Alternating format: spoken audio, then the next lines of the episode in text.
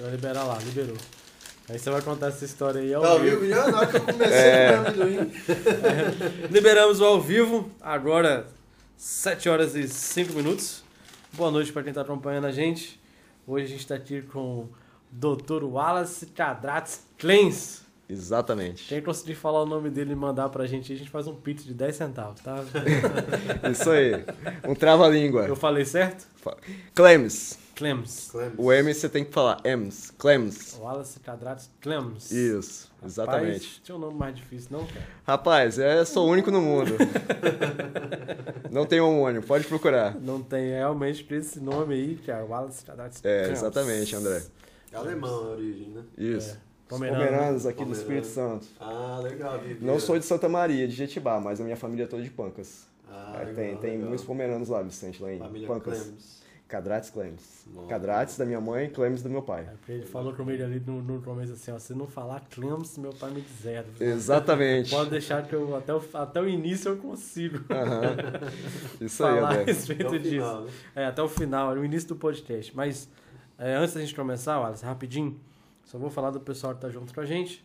Personal Transportes, transportando as Tá cargas mais ou menos, né? Tá- do que você quiser transportou, transportar. transportou até o dono Transportou o do negócio dono do negócio pra fora. É... Dom Camarone, que é uma comércio de delivery de camarão lá em Vitória Serra.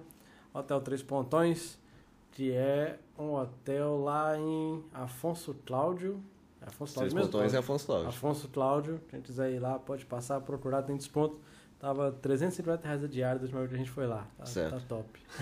Nada, Pagaram baratinho, É. desconto especial. E por último, a dona Maola da Estácio, que hoje ela me mandou até texto. Então você vai ler exatamente o que eu mandei pra você. Beleza.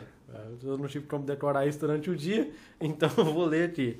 Pessoal, a Maola da Estácio pediu para dizer a todos vocês que nesse final de semana, sexta e sábado, tem média vestibular na Estácio.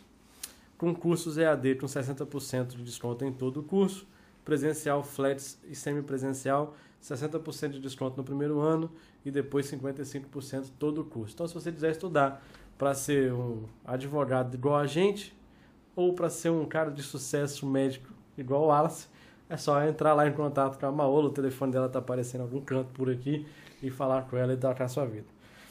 Wallace, normalmente, meu amigo, a gente começa perguntando o início da, da, da carreira da pessoa, né, e tudo mais. Só que hoje eu acho que a gente vai mudar um pouco esse formato. Antes disso, eu queria que você se apresentasse para a galera que É. está nos acompanhando hoje. Então, assim, boa noite a todos os espectadores aí das redes sociais. Meu nome é Wallace Cadrates Clemes.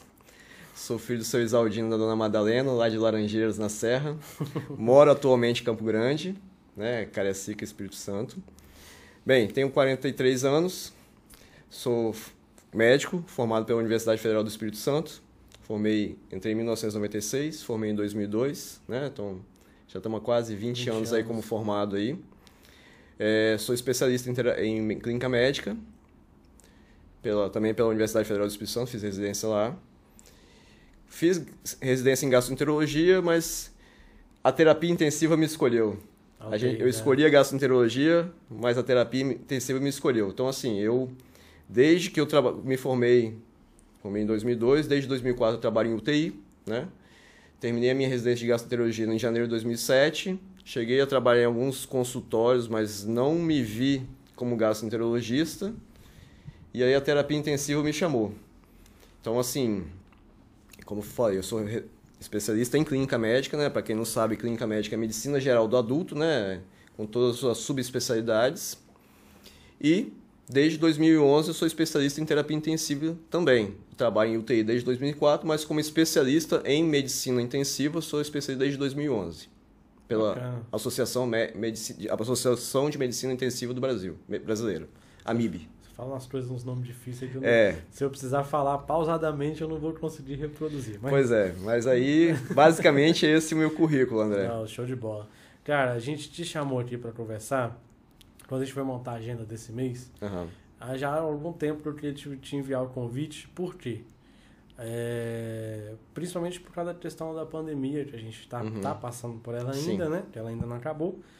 A gente tem muito, muito falácia. Sim. A gente consome nós consumimos, nós temos as informações daquilo Uhum. que a mídia Sim. retrata pra gente. É. É, hoje, de uma forma muito mais política, eu diria, porque a, a, a Covid, Uhum.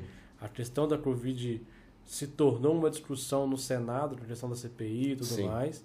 Então, hoje, as notícias que nós vemos no, no noticiário normalmente são voltadas para essa informação. Uhum. Vacina que foi mais cara, vacina que foi mais barata, é, se fez errado, se fez certo, enfim.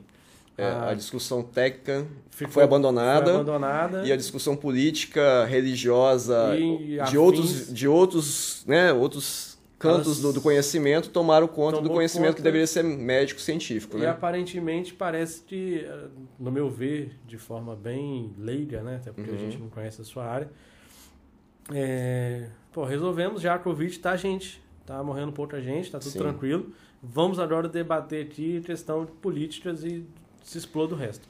É, no início nós tivemos o que eu no meu ponto de vista, foi uma coisa até um pouco é, assim, desumana a forma como foi passada a informação, até porque a gente nós vivemos ali um período de março do ano passado, Uhum. março, abril, um período de completa reclusão, Sim. talvez, eu não sei se com necessidade ou É, sem necessidade. Eu posso pontuar alguma coisa sobre isso, né? Entendeu? Minha, Então, minha opinião, né? É, eu, eu queria saber de você, né, inicialmente, a minha vontade de conversar com você surgiu por causa de uma foto que você postou no, no Facebook com o braço quebrado, e Sim. você falando que já tava, precisava descansar e tudo mais. Uhum. Eu falei, cara, a gente precisa conversar com ele, porque a gente precisa de informações de alguém de dentro. Certo. Porque uma coisa é o que a Globo passa, o que a Record Aham. passa, a Globo News passa, CNN, enfim, Sim. as inúmeras né, redes de, É. de comunicação que a gente tem. E outra coisa é uma pessoa que está vivendo a realidade do dia a dia lá. Eu sei Certo. que o hospital que você está, a ala que você está, que é a, a UTI do São Lucas, É trauma. é trauma, não é Sim. um hospital relacionado diretamente ao Aham. problema da Covid. Mas eu acredito que no início não tinha essa Exatamente. Então, separação, né? Então, eu vou pontuar algumas coisas, né? A gente estava conversando antes do, do início do podcast. O coronavírus existe, para começo de conversa, Sim. né? Tem pessoas que acreditam que ele não existe, mas ele existe. E ele está entre nós, sim, né? É, conforme você pontuou aí na sua fala, é, o, o Hospital São Lucas, no qual eu trabalho desde 2015, né? E hoje, desde 2017, exclusivamente eu trabalho no São Lucas, não trabalho em outro hospital o São Lucas é um hospital de trauma e não era inicialmente um hospital destinado aos pacientes com coronavírus, Uhum. tá? Porém, é, é, conforme eu combinei nos conversei com você nos bastidores, o São Lucas, o paciente internava por uma fratura ou internava por um problema vascular, né, que também um- o São Lucas também é referência em cirurgia vascular. E durante a internação, o paciente desenvolvia sintomas respiratórios, sintomas gripais, né? Uma coriza, uma tosse seca, uma falta de ar. Então, esses pacientes foram surgindo, e surgindo em progressão geométrica, entendeu, André? Começou com um, depois tinha dois, quatro, e os pacientes foram surgindo. Né? Não tinha tempo hábil para transferir para um hospital de, de referência, que é o Hospital Jaime dos Santos Neves. Então, o Hospital São Lucas, no, no ano de 2019, precisou reservar leitos de UTI para cuidar exclusivamente de pacientes de coronavírus. Já em 2019? Já. Porque a, a gente teve conhecimento de tudo a partir de março de 2020, se eu não me engano. Não, não, a pandemia. Perdão, desculpa. Pontuar é, o calendário. Nós estamos em março de 2020, início da pandemia, né? É, abril, é, abril de 2020, a gente começou a ter pacientes dentro do Hospital São Lucas, né? Com, com coronavírus. Desculpa que eu me confundi nas datas Ah, mesmo, tá, André? Tranquilo.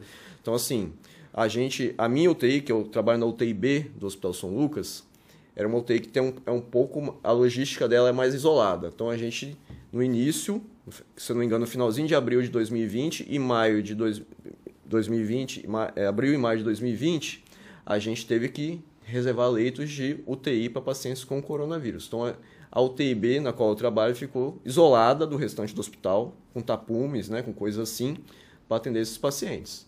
Então, a equipe só saía no final do plantão. E voltava para casa, ficava, Eu ficava de... voltava para casa. A gente não fez quarentena fora do ambiente doméstico, não. Domiciliar, não. Entendi. né? Conheço colegas que fizeram. Não sei se isso foi eficaz na transmissão intrafamiliar. A minha família, durante a pandemia, a- o auge da pandemia, não teve coronavírus. Todo mundo passou tranquilo. A esposa, Sem problema. filhos, A minha esposa teve agora em abril de 2021. Mas aí já... Já, tinha passado a primeira onda. Então já estava na época da vacina já. Entendi. Então, assim, É, a UTIB foi isolada do restante do hospital para poder cuidar desses pacientes com coronavírus. Pacientes muito graves, tá, André? Por quê? Os pacientes internavam por um problema, durante a internação Evoluía. entrava em contato com a equipe que assistia, entrava em contato com familiares, entrava em contato com outros pacientes e desenvolvia sintoma respiratório. Entendi. Então, então, os pacientes do São Lucas, nesse primeiro momento, foram pacientes exclusivamente do Hospital São Lucas. Entendi. Tá?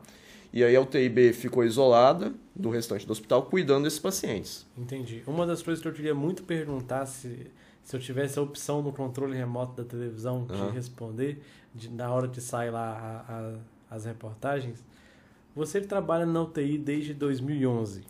Quando foi que a UTI do São Lucas esteve em condições normais de não lotação? Você se lembra de alguma...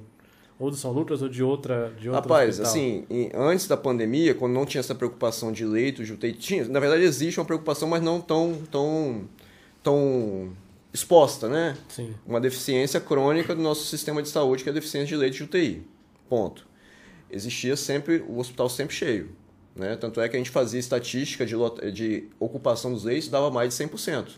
Porque dois pacientes, em algum momento do dia, ocupavam o mesmo leito.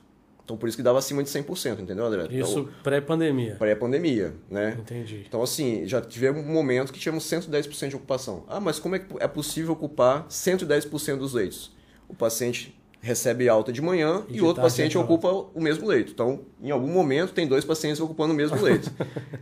Matematicamente possível, mas temporalmente dá a impressão que os dois, do- os dois estão juntos na mesma cama. Não, não estão. Estão em momentos diferentes. Tá, Mas, isso, isso até em tom de crítica que eu fazia, porque Sim. na hora que eles dividiram, né? É, a- É porque, a- na a- verdade, André, porque antes é, a, fragilidade com a pandemia ficou exposta. Sim. Então, atitudes tiveram que ser tomadas. Mas aí eu, digo assim, eles dividiram até numa forma de fazer uma leitura até mais difícil do meu ponto de vista, Aham.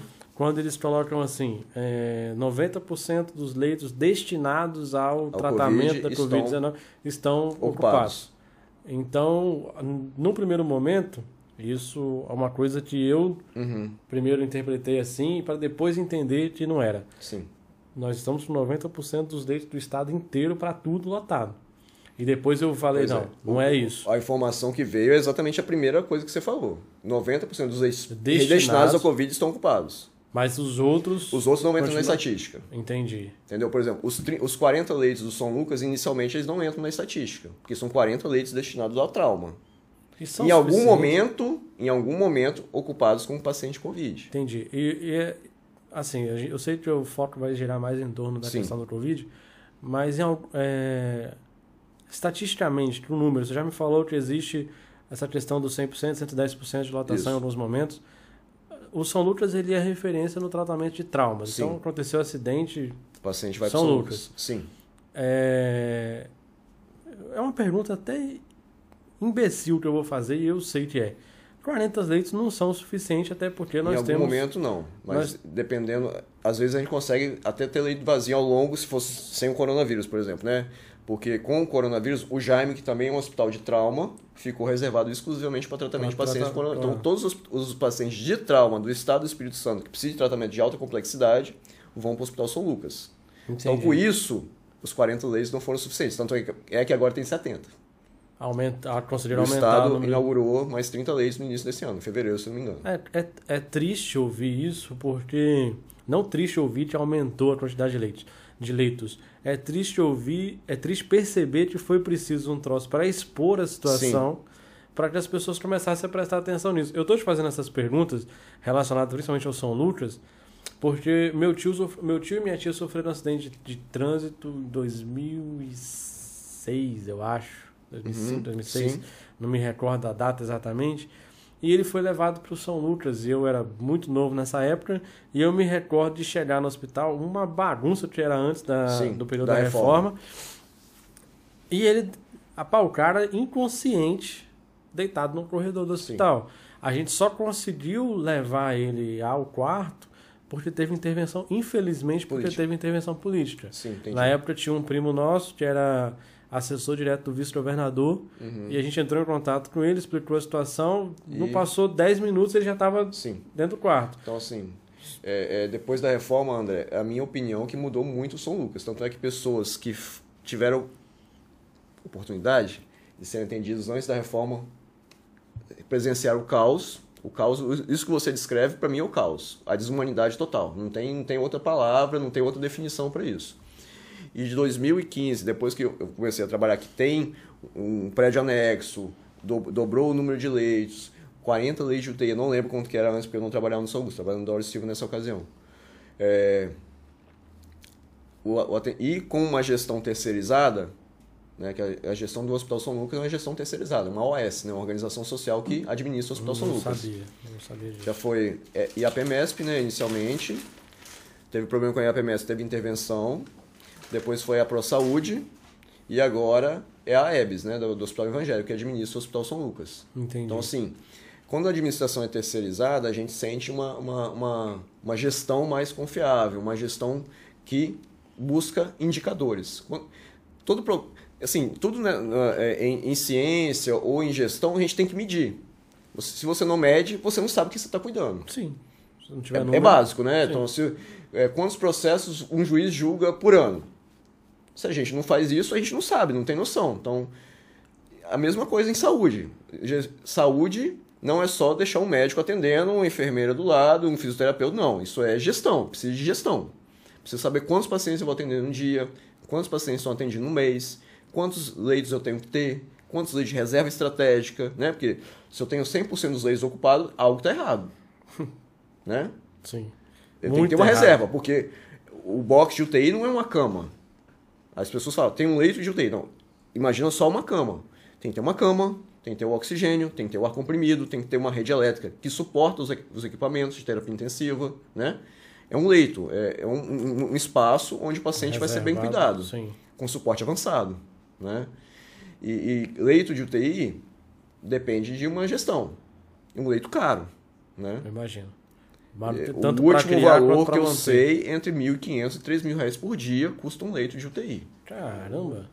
Entendeu? Então isso varia de acordo com o tipo de medicação que o doente toma, com o tipo de suporte que ele tem que necessitar, né? Se tem é, suporte orgânico artificial, isso, o custo cresce, né? Tem pacientes que a conta é astronômica, a gente não tem noção. Isso é tudo bancado pelo Estado, né? Sim, No São 100%. Entendi. O SUS, apesar das críticas, André, eu acho um sistema muito bem pensado, tá? Funciona muito bem. A- o SUS. a- a- o pensamento de atender 100% da população de forma totalmente igualitária e, e ampla é fantástico. O problema é botar isso na prática. O artigo 196 da Constituição fala bem isso, né? A saúde é direito de todos e dever do Estado. Então, quando a gente pensa dessa forma, Vicente, fica muito é, fantástico. Sim, O problema é implementar. sim. O problema é financiar. A estrutura é bonita. Então, né? assim, então, na minha concepção, eu sou médico que trabalha hoje exclusivamente pelo Sistema Único de Saúde. Então, eu acho fantástico nessa concepção.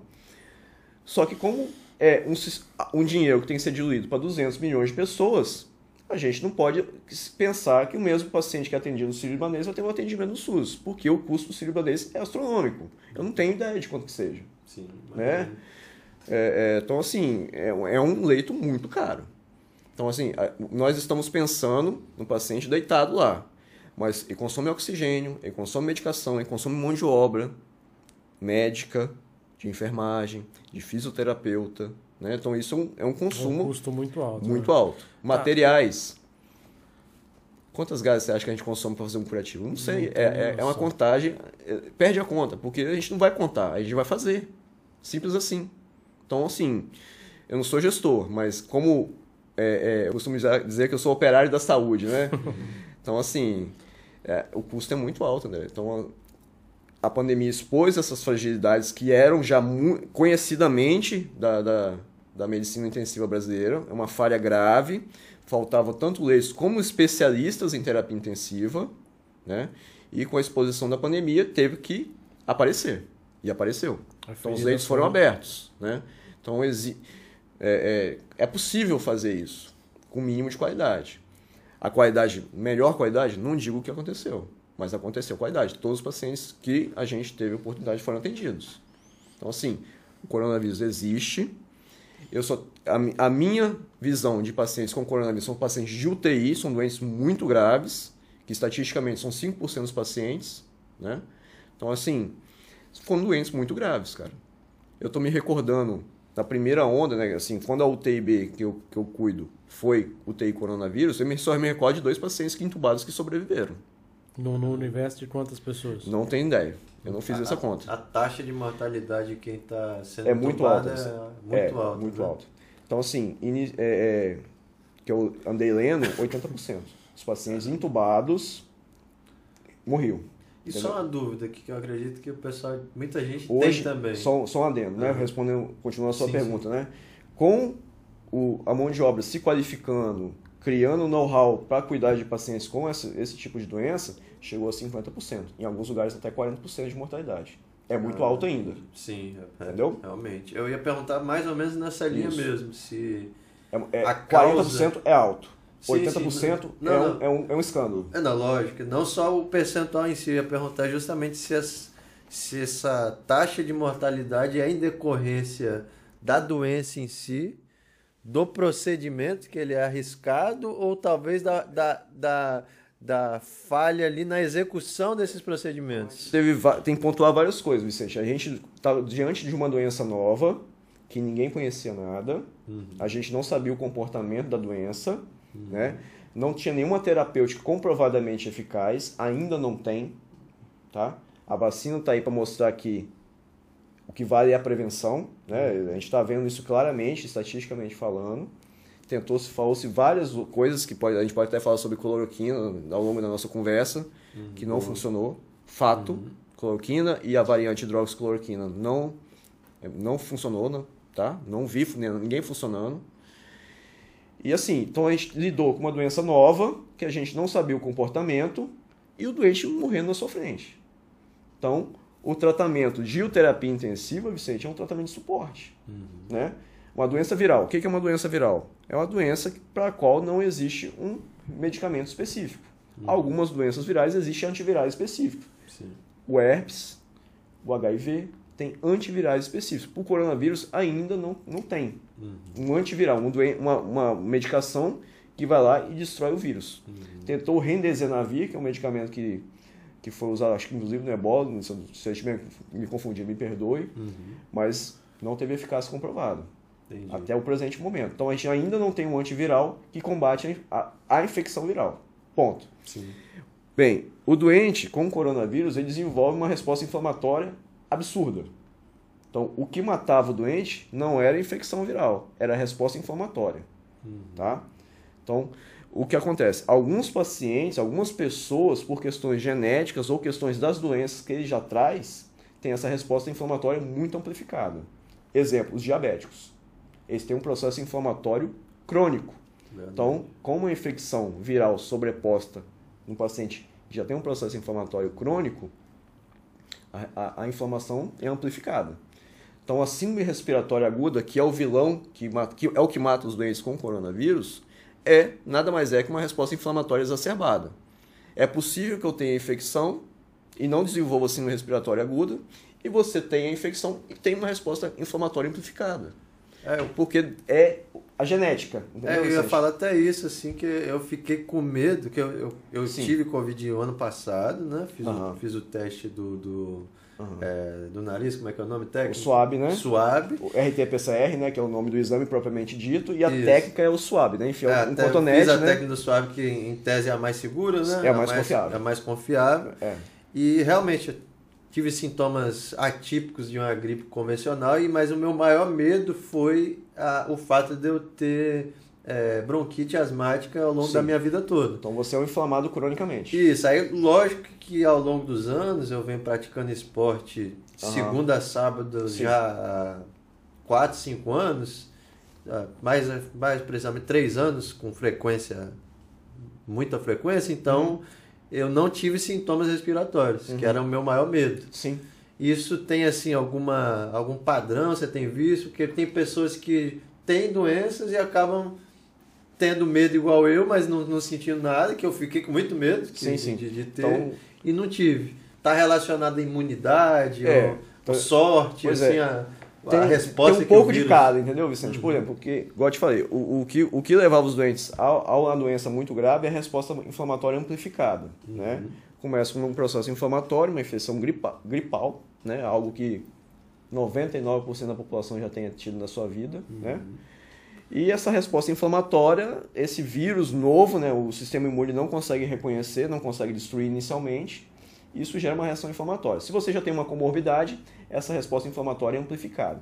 Asma poderia ser uma- um problema, mas o que eu vi na prática é o diabetes. Pacientes diabéticos tinham autismo, teve mortalidade. É, Eu ia perguntar, né, tá aproveitando se, se foi uma percepção minha isso, Aham. ou se você, por exemplo, que estava na linha de frente observando Então, os casos com frequências, é, paci- a questão de eu perguntar da, da obesidade. Sim. Se eu, que é assim, parece que todo mundo que a gente ouviu que obeso que pegou Sim. ou morreu ou ficou entubado. Pois é, então Jovem ou velho. os pacientes que eu tive no hospital, a minha casuística do Hospital São Lucas eram pacientes, o hospital, pacientes diabéticos, vasculopatas, né, ou seja, com comprometimento circulatório, né? É, foram basicamente esses, esses dois grupos de pacientes, porque é o hospital, conforme eu te falei no início, o Hospital São Lucas é referência em cirurgia vascular. Nessa segunda onda, a gente também teve alguns pacientes com infecção por coronavírus. Só que, conforme noticiou na, na mídia, eram doentes mais jovens. Então, o último paciente que eu cuidei de coronavírus, ele tinha 39 anos, obeso. Então, a, a, a, a ci- a- o, o mecanismo é exatamente o que eu citei. São, o obeso ele tem um processo inflamatório crônico pela obesidade. Tá? Tem sobrecarga articular, tem sobrecarga, de- né? Tem o fígado ele trabalha sobrecarregado pelo excesso de peso. Então esses pacientes são mais suscetíveis à doença grave. Esse paciente de 39 anos, mais novo do que eu na ocasião, teve uma, infec- uma infecção por coronavírus comprovada e morreu de síndrome respiratória aguda grave. Caramba. É, eu tive um amigo com 29 que morreu. E Sim. ele era obeso. Sim. Um cara Então, vamos falar, extremamente jovem. vou falar de mim especificamente. Eu tenho 43 anos, mas conforme o André, que é colega de academia, né, treino desde 2005. Estou dentro do meu peso. Eu tive coronavírus. Quando? Eu não sei. Eu tô nessa daí também. Eu tive Então, também, mas assim, eu não, não sei. Eu tive um sintoma gripal muito discreto em setembro de 2020. Em novembro eu fui falar, ah, vou fazer uns exames para ver como é que eu tô. Colesterol, triglicerídeo, glicose. Ah, vou fazer sorologia para coronavírus. IgG positivo. Eu acredito que foi nessa, nesse quadro gripal de setembro, mas não tenho essa resposta para te dar com exatidão. Eu não fiz o RT-PCR, né? Então não, não tenho para dizer se eu tive essa, essa infecção. Foi, foi muito discreto. Durou 24 horas. Então assim, você está dentro do seu peso, você praticar uma atividade física é um fator de prevenção, tá? A pessoa se manter ati- ativa Sim. com vitamina C, D, você acha que. Pois é, isso aí é, isso aí é questionável, né. Vicente? Mas eu acho que a- o que eu vejo é manutenção do seu peso normal e atividade física.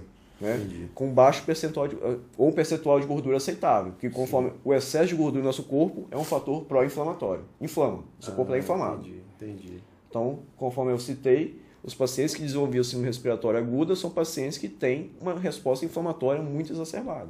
Entendi. Né? Eu tava com 6% de gordura quando eu peguei, então pois é, isso. então assim, então você teve um, um mecanismo de defesa pelo seu autocuidado. Sim. Né? Você entendi. tem um percentual baixo de gordura, né? uma atividade física regular, uma massa muscular que preserva. Né? Então, isso foi um fator de proteção. Né? Bacana, bom saber. Então, a pandemia, né, André? As pessoas ficaram em- reclusas. Então, começaram a beber mais, começaram a ficar mais, mais. mais inativas, né? Sim. Então, então, é- a reclusão, em vez de ajudar, pensando nesse sentido, né? Obviamente. Pensando na questão de prevenção. Então, pode ter sido um fator de. aumentou o fator de risco da população, né? Se a população ganhou peso nesse, nesse período de É. reclusão total. Vou até aproveitar para seguir nessa linha aí, que eu acho que o André vai fazer outra pergunta depois. Se você foi a favor ou contra o fechamento das academias? Rapaz, e- e, naquele momento da primeira onda, quando a gente não sabia o tamanho do nosso inimigo, eu achei, assim, hoje, lá atrás eu achava que não deveria ter fechado. Porque, por ser uma doença viral e de transmissão respiratória, todo mundo ia pegar. Em algum momento. Né? Entendi. Porém, se eu penso no sistema de saúde, ô Vicente, imaginando que é uma doença de alta transmissibilidade, pensando, vamos pensar um 200 milhões de pessoas no Brasil. Digamos que 50% da, da população desenvolvesse infecção por coronavírus. 100 milhões. 85% forma leve igual igual você teve, ou assintomática. Então 85 milhões teria a forma leve. Porém, 15 milhões de pessoas teriam a forma moderada e a forma grave. 10% forma moderada e 5% forma grave. Tá? 2% de mortalidade. Esses 5% são 5 milhões de pessoas. A gente teria leito hospitalar para isso? Esses 15 milhões? Isso sim, ô Vicente, é de uma hora para outra. Entendi. Então, assim, naquele momento, era a ferramenta que tinha. Não tinha ferramenta melhor. Entendi. Agora, com a vacina, a gente tem que repensar essas práticas. Entendi. Naquele momento, realmente, eu pensei, nossa, será que... Porque, inevitavelmente, todo mundo ia pegar. Porém, se a gente pensa no sistema de saúde, no, no, no, no- no- caos, a, a- o confinamento da população se fez necessário. Entendi. Com todos os prejuízos econômicos que se desencadeou. né? Claro, A- a é. gente- agora tem outros problemas para a gente resolver. Né? Verdade. A gente... como a gente lida com pessoas fora do meio médico, o meio médico, de certa forma, teve trabalhou o tempo todo, então economicamente Não afetou. teve tanto. rentabilidade, teve rendimentos, porém está exausta. Ah, né? Sem dúvida. Imagino. né? Enfermagem, fisioterapia, fonoaudiólogo, tá todo mundo exausto. Né? Porque março de 2020 até agora eu não tirei férias. Caramba. Né? E vários colegas meus também não tiraram. Um, um colega teve que tirar férias forçadas porque a, a operadora de, de turismo falou assim, ou você tira férias em maio ou você perde seu pacote. Então ele teve Aí que viajar. teve ir, É. né? É, Mas, é mas, mas por, logo, então, por necessidade do serviço ele não poderia tirar férias, tá? Você compra logo então, que aí você não vai ter É, faz, é, exatamente, Vicente. Então, assim, na- hoje, né, olhando lá atrás, olhando pelo retrovisor agora, eu acho que foi necessário. Entendi. Só que o prejuízo foi grande. Ah, isso aí, sem dúvida. Mas era a ferramenta que tinha, né? Então, assim, é, a gente, o brasileiro não tem disciplina, cara. É zero disciplina. A gente não tem empatia pelo outro. É fato, né? Cada- se, se a farinha é pouco, meu pirão primeiro. É, é, a- é a lógica que, que rege muitas, muitas, muitos aspectos da nossa vida, É. né? Verdade. Então, assim, eu, é difícil botar a população disciplinada? É muito difícil. Então, aqui em Cariacica mesmo, se você quisesse um bar, você podia. A Ah, porta tá fechada, É, do lado do Dom Camarão lá tinha Só bater a porta, opa, Mandela. né? É. Então, assim, a gente... É difícil gerir a população numa, numa situação dessa. Sim. Mas era a ferramenta que tinha. E a gente está colhendo frutos dessa ferramenta que era a que tinha também. Então, o caos econômico, a inflação, a, a gasolina está aí para dizer que está uma catástrofe, né? A inflação, o preço É. de carro está absurdo, né? Então, Então, carro, Deus me livre. então assim, a dar uma dor no coração falar em carro. mas olhando pelo retrovisor, era a ferramenta que a gente tinha até então. Entendi. Agora que a gente tem outra ferramenta que é muito mais eficaz, né? É, a gente agora é o momento de repensar, o Entendi. momento de crescer novamente, né? É, vai chegar lá. Sim, quiser. sim, sim. Eu acho que é- eu acho que 2020 a- a- eu, eu, eu sou um eterno otimista, entendeu, Vicente? Às vezes ah, eu tenho lidado com pacientes muito graves lá, às vezes meus colegas ficam assim, ó, esse doente não, acho que não vai bem não. Eu falei, calma. Eu, eu, eu sou conhecido por não desistir nunca, né? Tenho um otimismo. Ah, também sou assim. Então, assim, é, é, eu tenho uma obstinação, né? O André que trabalhou comigo sabe que eu sou obstinado, focado. E, assim, a gente tenta fazer o máximo por quem precisa. Né? A gente não desiste. Porém, existem situações que realmente prolongar o sofrimento do doente não é, não é ético, né? Entendi. É, Então, assim, a gente tem, tinha que fazer aquela ferramenta. Assim, porque, concluindo a sua pergunta aí, naquele, naquele momento o confinamento era necessário para tentar di- diminuir a transmissibilidade da doença. Melhor. Foi eficaz? Não sei Pá. Só o tempo vai Porque dizer, né? como comparar confinamento versus não confinamento? É a pergunta que eu te faço. Quem pula, de para... Quem pula com paraquedas versus sem paraquedas? Quem morre mais? Ah, é. Você só tem o paraquedas como comparativo. Sim. É, Você não, tem, tem você o suicida, pulou pois é, nada, você morreu. não, você não. É 100% de mortalidade. É, 100%. Né? Sim. Então, versus quem pula de paraquedas. Então, naquela ocasião, o governo não podia. Essa cidade fica em confinamento e a outra fica livre para a gente ver o que acontece. Não era ético fazer isso. É. Né? Então a gente não podia ter grupo de controle, né? igual a gente tem uma pesquisa clínica. Vamos comparar intervenção versus grupo não intervenção. Confinamento versus não confinamento. Não tinha como fazer isso. Embora, embora dê quase para fazer um recorte para fazer esse estudo, né? Você Sim. pega o país que cumpriu, que pega lá É. E pega o Brasil que não podia, mas descobriu, né? Sim, mas os Estados Unidos né, é, é um país dito civilizado, Sim. teve mais número de mortes, ninguém mais fala, né? Mudou o governo, ninguém mais fala. Ah, é verdade. Quando É verdade, o Trump- isso também. Quando era o Trump, falava o tempo todo dos Estados Unidos. Agora, assim, aí a, a política entra em jogo de novo. É. Mas pelo que eu me lembro, os Estados Unidos teve 700 mil mortes. A gente está em Até 500. onde né? foi divulgado, né? Sim. Então mudou o governo, ninguém mais divulga, ninguém fala mais dos Estados Ninguém Unidos. morre mais lá. Ninguém morre mais do que Covid nos Estados Unidos. Curioso, né? Então, assim, curioso, curioso. é, são, assim, igual a gente falou no início da nossa conversa. A discussão política tomou conta da discussão científica. Mudou, inverteu. Sim. Aí aqui, Wallace, eu vou trazer as perguntas da galera que tá em casa, tá? Uhum. A Mila mandou aqui.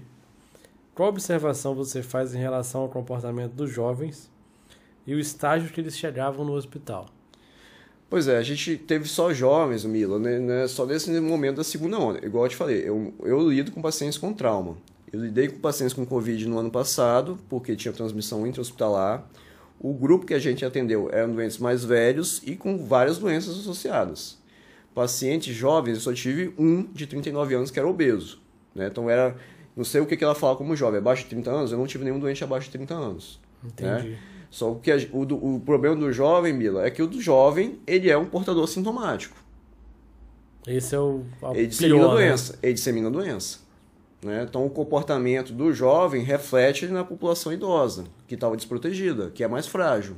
Né? Entendi. Então, é, ponderando novamente que, como olhando pelo retrovisor, a- o confinamento era necessário, a população jovem se expondo exaustivamente ao, ao contágio, elas, e a grande maioria com portadores assintomáticos, eles eram vetores da doença. Eles transmitiam a doença. Esse era o maior problema.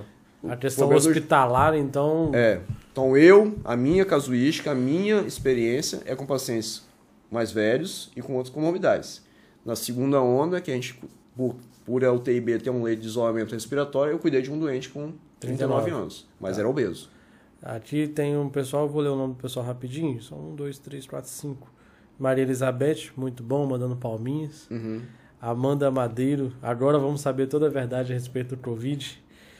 Viviane Santos, é, e ainda tem gente que diz que o vírus não existe, o vírus não existe. É, existe. Elielton Armondes, eu acho que é isso. Parabéns pelo trabalho, valeu Elielton. E Gianni Zanoli, tá perguntando também, as UTIs ainda estão lotadas? É, lá no São Lucas está diminuindo bastante. É, é Giane, né? o nome dela? Giane. Ô, Giane, é, é o seguinte, lá no São Lucas, depois de fevereiro, a gente teve, manteve os 40 leitos de UTI para trauma e 30, os 30 leitos novos foram destinados a pacientes com Covid, tanto intra-hospitalar como pacientes referendados de outros serviços, tá? O que a gente tem observado é que está diminuindo o número de pacientes graves lá, na UTI. Que tá? bom, Tá isso diminuindo. Uma, notícia boa, Sim, uma notícia sim. bacana. Ah, Uma outra coisa que a gente conversou nos bastidores ali, é, a gente percebe que é uma doença politizada também. Sim. É, teve aí, né? Tem, existem as teorias da conspiração, de que Aham. o vírus não existe, O vírus é chinês, de que o vírus contar, é né? chinês, de que Eu não sei te responder essa isso. pergunta. Mas não era, não, é nem, não era nem nessa, nessa, Essa nessa seara, linha, não, não.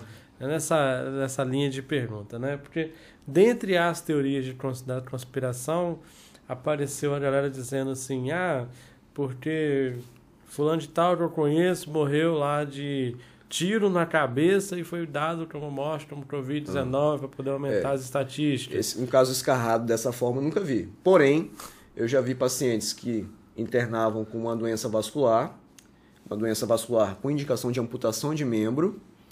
Ao longo da internação, desenvolviam sintomas respiratórios. Entenda, André, os sintomas respiratórios eles confundem a gente, cara, porque é uma a doença Pode não é um monte de coisa, né? a doença não é igual tá no livro. A Sim. doença é um espectro, desde um paciente com pouco sintoma, desde doente com insuficiência respiratória aguda. Então, nesse meio campo, né, que é o fator de confusão. Só, só a prática, né? Exatamente. Então, o feeling, né, a sensibilidade, a percepção, por isso que medicina não é só ciência, tem um pouco de arte também, tem um pouco de, de feeling, né, de, de experiência, né? Senão eu te- terminaria minha faculdade totalmente expert, né? Não é, não é o real, né? Muito pelo contrário, a gente você que também passou por uma fac- universidade, faculdade, a gente não sai expert após Não. a faculdade, muito pelo contrário. A experiência é que capacita a gente ao longo do tempo. Bem, então voltando ao assunto da O que eu tive lá, pacientes com sintomas respiratórios. Esses sintomas respiratórios simulavam doença cardíaca, por exemplo, um edema agudo de pulmão. Inclusive, para mim, eu falei: ó, esse paciente não tem coronavírus. Tem um sintoma respiratório que, por estarmos em época de pandemia, temos que pensar em coronavírus. Né? Essa paciente, no caso, ela desenvolveu uma. Teve que amputar a perna, porque ela é uma diabética grave, com circulação comprometida, teve que amputar, inclusive, acima do joelho. Né? Teve insuficiência renal, fez hemodiálise lá na UTI. A gente inicialmente não precisou entubar essa doente, porque tava, a gente estava conseguindo manejar fora da respiração artificial, da ventilação mecânica. Mas em um dado momento ela evoluiu com insuficiência respiratória. Mas, porém, não era o quadro típico de Covid. Tanto a tomografia como os sintomas dela não eram Covid.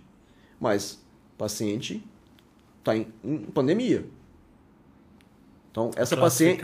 como Covid. Sim com sintoma, qualquer sintoma respiratório era triado como paciente potencial Covid. Isso, alguns eram, alguns não eram. Isso de uma forma interna do hospital, até para também não expor todo Exatamente, mundo. Exatamente, como prevenção da disseminação intra-hospitalar da doença. Talvez então, isolava o doente e depois descobriu fazia o diagnóstico. Tá. Talvez tá? isso pode refletir na questão dos números no final. É, por exemplo, você perde a taxa de é, infectados de pessoas que obtiveram alta cura e as pessoas que morreram. Não, eu creio que não, porque para poder entrar na estatística tem que estar com o RT-PCR positivo. Tem que estar positivo? Algum, ou algum exame... É, porque... Não, porque tem assim, você vê lá, igual no Espírito Santo, você tem um número X de pessoas que contraíram a doença. Uhum. Um milhão, um exemplo. Uhum. Você tem meio milhão que curou e você tem 12 mil pessoas Sim. que morreram. Dentro desse universo, pode existir esse tipo de pessoa que entrou, tinha um sintoma respiratório e, e foi COVID? classificado como Covid? Poderia acontecer desde que ele tenha alguma particularidade. Tipo assim, a tomografia sugestiva. É, é possível, Vicente, se você me perguntar, é possível um paciente com COVID, COVID com exame negativo? É possível. Uhum. O exame é um método diagnóstico. Então, existe positivo, existe o negativo, e nesse meio campo, falso positivo e falso negativo. Uhum. Né? O, qualquer exame, qualquer teste que você faz, não existe 100% negativo e 100% positivo. Existe as falhas inerentes ao, ao procedimento, ao processo. Entendi. Então, assim, já tivemos pacientes com todos os sintomas que o RT-PCR deu negativo. Entendi. Como é que você classifica esse doente? Como positivo. Porque se tem uma tomografia muito sugestiva de coronavírus, tem sintoma gripal, em algum momento a carga viral dele talvez era tão baixa que quando coletou o PCR não foi detectável. Entendi. Tá? É, eu ia até, eu ia até então, assim, perguntar... assim, os critérios não é só o exame positivo. Sim. Existem critérios clínicos e radiológicos para em classificar o paciente. Deixa eu dar sequência ah. aqui antes de você fazer a pergunta para eu poder pegar Eu acho que tem que concluir aquela questão da paciente que eu estava te contando. Aquela paciente entrou com sintomas respiratórios sugestivos de edema agudo de pulmão. Ela estava com insuficiência renal, era diabética, cardiopata, a gente, uma paciente com sintomas respiratórios secundários a alguma doença renal, né? Ela estava com insuficiência renal. Porém, ela faleceu. O exame naquela ocasião, na primeira onda, demorava muito tempo para ficar pronto. Sim. Né? O exame leva 24 horas para ficar pronto? Levava 15 dias. A técnica leva 24 horas, mas a logística de processar tantos exames demorava. Sim. Então, assim, essa paciente foi até que eu comentei ali, né, com o Tony lá fora. É uma paciente que a família ficou revoltada. Por quê? Porque o resultado do coronavírus saiu no dia do óbito. Então, eu fui abordado por essa família perguntando quanto que eu recebi para dar o diagnóstico de coronavírus. E aí a minha pergunta ia para aí. Né? É, dentro desse contexto, a gente percebe o seguinte: existe um trabalho sério sendo realizado Sim. dentro dos hospitais e existe alguém muito interessado nessas informações aqui fora de estar tá usando ela da forma que quer. Sim. Isso você tira notícias boas é, e você tira notícias Eu vou te falar ruins. um ditado. Enquanto uns choram, outros vendem lenço. Outros estão vendendo lenço, exatamente. Tá.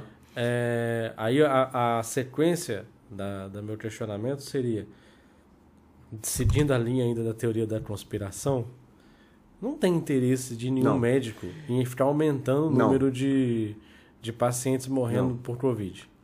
Eu nunca recebi nenhum nada para poder fazer não, um diagnóstico. Eu nem, eu nem digo então, vocês. Vou ter me justificar. Não, conhe... não, não recebi nada e não conheço nenhum colega que tenha recebido. Porque eu, eu, eu, tô falando, eu não ouvi de nenhum médico, nem sabia, essa informação para mim foi nova.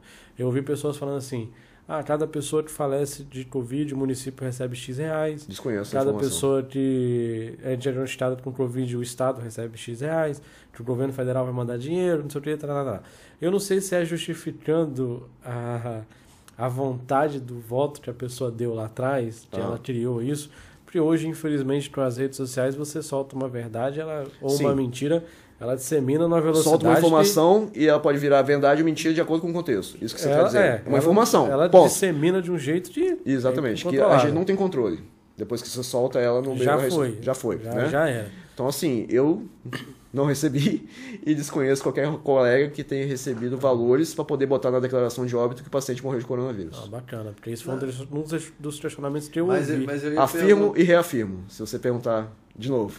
Tá? Não, eu, eu é até muito esclarecedor, muito bom ouvir você falando isso, ouvir alguém de dentro falando Uhum. isso, porque a gente tem informação externa Sim. e a gente tem informações que então- estão aqui no mundo aqui que a gente não sabe se é verdade ou se é mentira. Então, assim, Fica o- flutuando o André, aqui. então você imagina, eu, eu, meu trabalho é lidar com pacientes graves.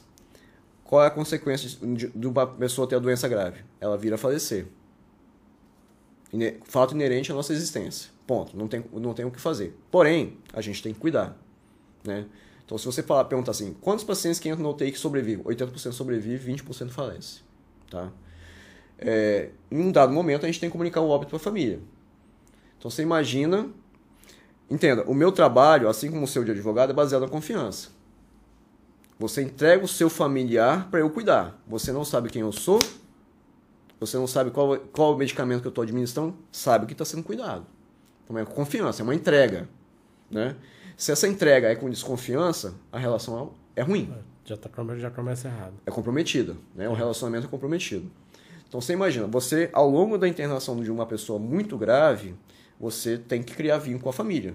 Eu costumo dizer que a terapia é intensiva para o doente, mas a o relacionamento é intensivo com a família. Então a gente cria vínculos com a família. Né? Eu até gravo o nome de fam- familiares, para você ter uma ideia, né? ao longo da internação. É, então, no momento mais frágil da família, recebe um diagnóstico baseado com, com todas essas informações de teoria de conspiração, que tem gente ganhando dinheiro, que o médico está ganhando dinheiro. Então, assim, eu conquistei a confiança ao longo do, não sei se foram 10 dias de internação na UTI, que seja. Uma informação que veio muito atrasada comprometeu toda a relação.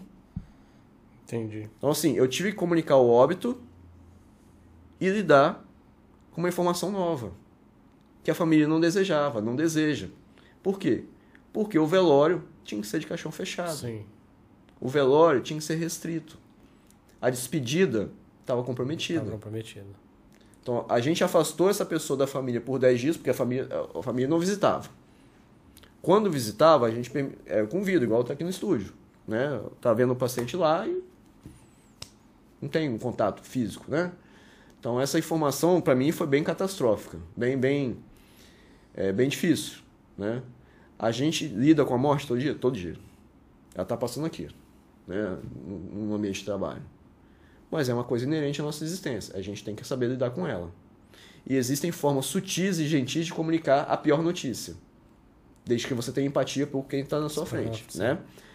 É, Então eu tive que comunicar um óbito de uma mãe de família, para o marido, para o pai, né?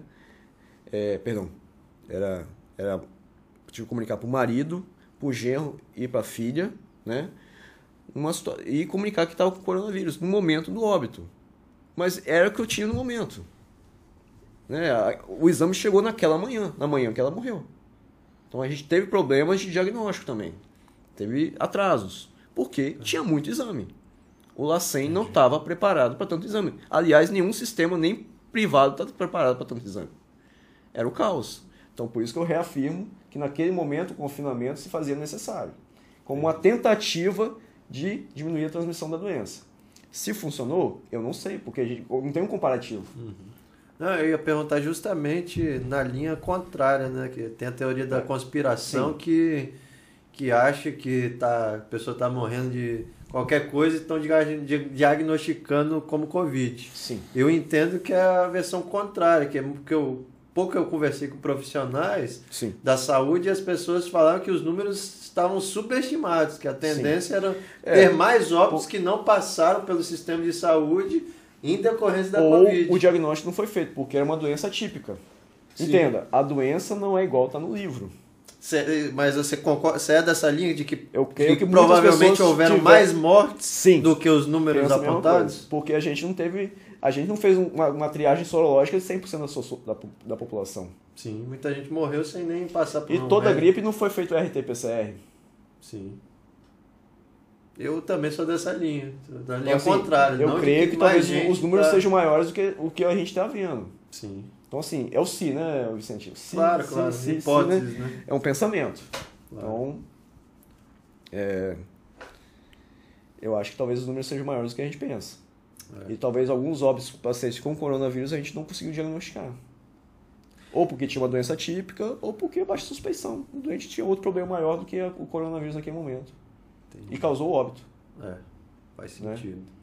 E você, em- relação a outras teorias aí, o, André já, já mencionou, você mesmo já mencionou de pronto sobre a questão da, da cloroquina, Sim. a questão da ivermectina e da azitromicina, que tanto se Pois fala, é, inclusive eu já é. vi médico falando, vou citar nomes, claro, Sim. mas eu queria ver a sua versão Rapaz, sobre, vão, sobre essa A essa ivermectina, aí. né, então vamos, vamos partir do princípio. A doença é uma doença viral. A azitromicina é um medicamento antibacteriano, Uhum. tá? E a ivermectina é um medicamento antiparasitário, para verminose, tá? Então, assim, não, as coisas não se encaixam, Uhum. tá? Então, eu não acredito que seja terapêutico eficaz. Entendi. Então, por isso que nada funcionou. Senão a gente não teria esses números. O tanto de gente que tomou ivermectina, a gente não teria essas, essas as Que 540 muita mil. tomou, as né? 540 mil Quina mortes. É, pois é. Então, assim, é desespero? É o desespero que movia a conduta, inclusive médica. Eu já prescrevi hidroxicloroquina. Eu prescrevi. Um momento de desespero, Vicente. Eu não sabia o que fazer. Claro, claro. A doença nova, o doente está morrendo, eu tenho que fazer alguma coisa. Mas a resposta que você viu na prática foi Zero. muito zero. Não melhorava o doente. A hidroxicloroquina não melhorava. A azitromicina a gente us- usa porque existe a infecção bacteriana sobreposta à doença viral. A azitromicina é um excelente antimicrobiano. Eu uso frequentemente quando tenho sinusite. Tá? Entendi. É, só que você usa uma ferramenta inapropriada para a situação. Você não usa uma chave de fenda para capinar e nem uma enxada para apertar parafuso. Essa é a metáfora Claro. né? Então a ferramenta que a gente tinha é uma ferramenta inapropriada. Talvez surja uma ferramenta apro- apropriada. Talvez não surja porque a vacina de repente extermine a doença antes de surgir uma ferramenta apropriada. O que eu notei de diferença, Vicente, é você perguntar qual medicamento em doentes graves que teve um impacto na mortalidade? A dexametasona, que é um, um corticoide. Aí parte da lógica. Se você tem uma doença inflamatória, você usa um medicamento anti-inflamatório. O corticóide é um hormônio anti-inflamatório. Então a gente observou doentes melhorando, né? Entendi. Após a gente conseguir usar a dexametasona, tá? A dose ainda é questionável. Eu usei 6mg, tem gente que usa 20, tem gente que usa 30, que é uma dose muito alta, né? Mas a, a inflamação é grave, então talvez se justifique. Mas respostas, eu, o que você citou, a azitromicina, o ceftriaxone, que também é usado em ambiente hospitalar, a hidroxicloroquina, a ivermectina, para mim, inócuo. Caramba. Tá. É, que tanto se falou nisso, né? Muita Bem, gente. a gente, eu vou usar um, vamos, vamos partir do raciocínio contrário. Eu tenho uma doença inflamatória. Eu uso dexametasona, que é um hormônio anti-inflamatório. Eu uso ivermectina para evitar que o paciente, por eu diminuir a imunidade dele com um corticoide, ele tenha uma infestação, uma infestação parasitária. A gente vive no Brasil, tem condições de saneamento abaixo do ideal ainda. Não, com, não incomum tem doenças com pacientes adultos com verminose. Sim. Então a gente usa ivermectina nesses dois em corticoterapia para evitar uma infestação parasitária. Uma disseminação da da- do parasita, né? Especialmente os estrongiloides stercorares, que é um, um parasita bem pequeno que pode atingir o pulmão também. Entendi. Tá. É que a gente até pensa, a gente que é- não é da área médica, É. nem da área política. Sim. Você imagina, por exemplo, você vê o nosso presidente da república, se imagina que ele tem, às vezes, informações privilegiados É. que pouca gente da população tem. Pois é. Assim, a gente eu, como insist- profissional, A gente vê uma insistência de, de Sim. que aquela medicação É, mobi- faz efeito. mobilizou o laboratório das Forças Armadas para fabricar e, e hidroxicloroquina, né? você vê pessoas no ambiente médico falando que o, não teve a resposta que Sim, insistentemente e, o- e alguns outros colegas como- afirmando categoricamente que melhora. Aham. Eu não vi essa Entendi. melhora. Você E outros viu. colegas que trabalham em terapia intensiva também não viram. Entendi. Assim, mas Vicente, só pontuando uma coisa, igual eu te falei, eu sou um, um médico que trabalha mais em ambiente de trauma. Claro, Mas claro. A minha experiência com coronavírus foi algo bem pontual. Tem médicos aqui que estão trabalhando desde o início, Uhum. e exaustivamente, só com coronavírus. A minha experiência foi bem pontual. Entendi. Mas o que eu conheço é o que eu estou te falando. Ivermectina, é, hidroxicloroquina, cloroquina, azitromicina não é a ferramenta do- apropriada para tratar esse problema, Perfeito, perfeito. tá? Tem mais pergunta, hein, André? Não, pergunta aqui. Não. Não? O pessoal não, não, não tá chegando pergunta, tá chegando, o pessoal tá comentando. O Wanderson colocou aqui muito esclarecimento, principalmente que não há nenhuma questão política e sim científica, né? Sim. É. Dona Deusa te dando boa noite. Valdirene Gava também dando boa noite. O pessoal só tá. Só, o pessoal tá só acompanhando mesmo, Sim, que sim. é tanta. Informação Tanta tá, tá informação, absorvendo né, é, as informações. para poder absorver a quantidade de informações que a gente tem. Vou repetir, né, mais uma vez. A gente só tem informação de mídia. Aham. A gente não é técnico do assunto, você não sabe, como o Vicente pontuou. Se a gente tem a nossa autoridade máxima do país dizendo alguma coisa, Sim. você logo imagina, poxa, o cara tem alguma informação que a É. gente não tem. Eu até compreendo, baseado no desespero, né? Sim. Sim. Aí veio a questão de alguns colegas de profissão seu que começaram A defender. a defender o uso. Sim. A- Inclusive na CPI agora tem uma mecha que passou por lá e Aham. falou. Algumas pessoas levantaram um ponto que eu não sei se é real. Vou falar e posso estar cometendo uma gafe aqui. Com relação ao índice de transmissão e de mortes na, na, na África.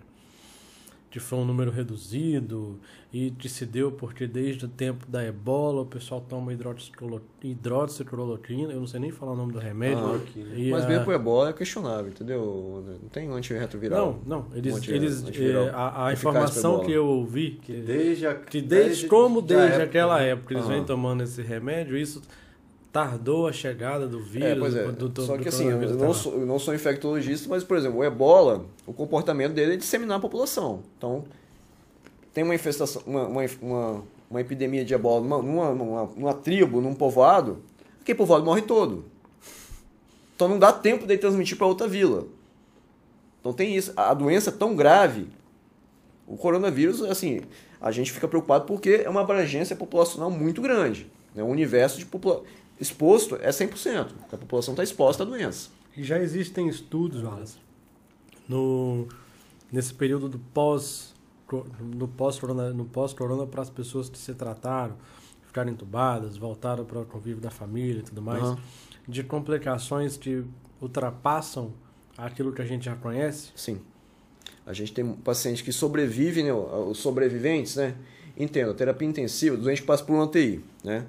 Quem é o, do- como é que é o perfil? Como é que o doente fica na UTI? Né? O doente que entra numa doença grave. Então ele fica entubado, conectado a um aparelho de respiração artificial, imóvel no leito por um tempo indeterminado e sob efeitos sedativos, né? Sim.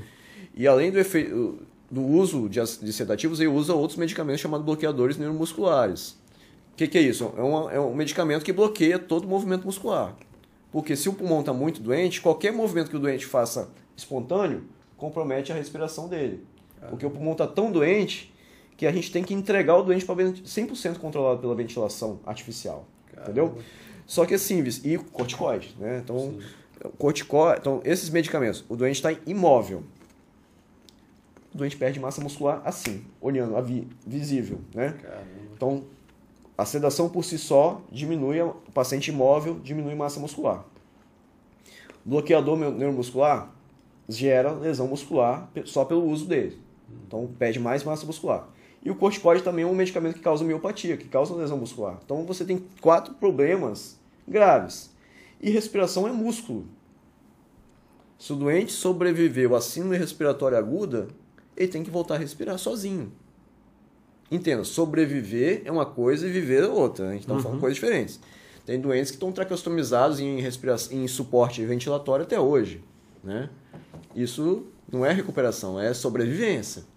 Agora, doentes que saem de toda essa situação, com traqueostomia, fecha a traqueostomia, sai do hospital, perde muita massa muscular. Então a gente tem visto doentes com dificuldade respiratória por perda de massa muscular e também por fibrose pulmonar.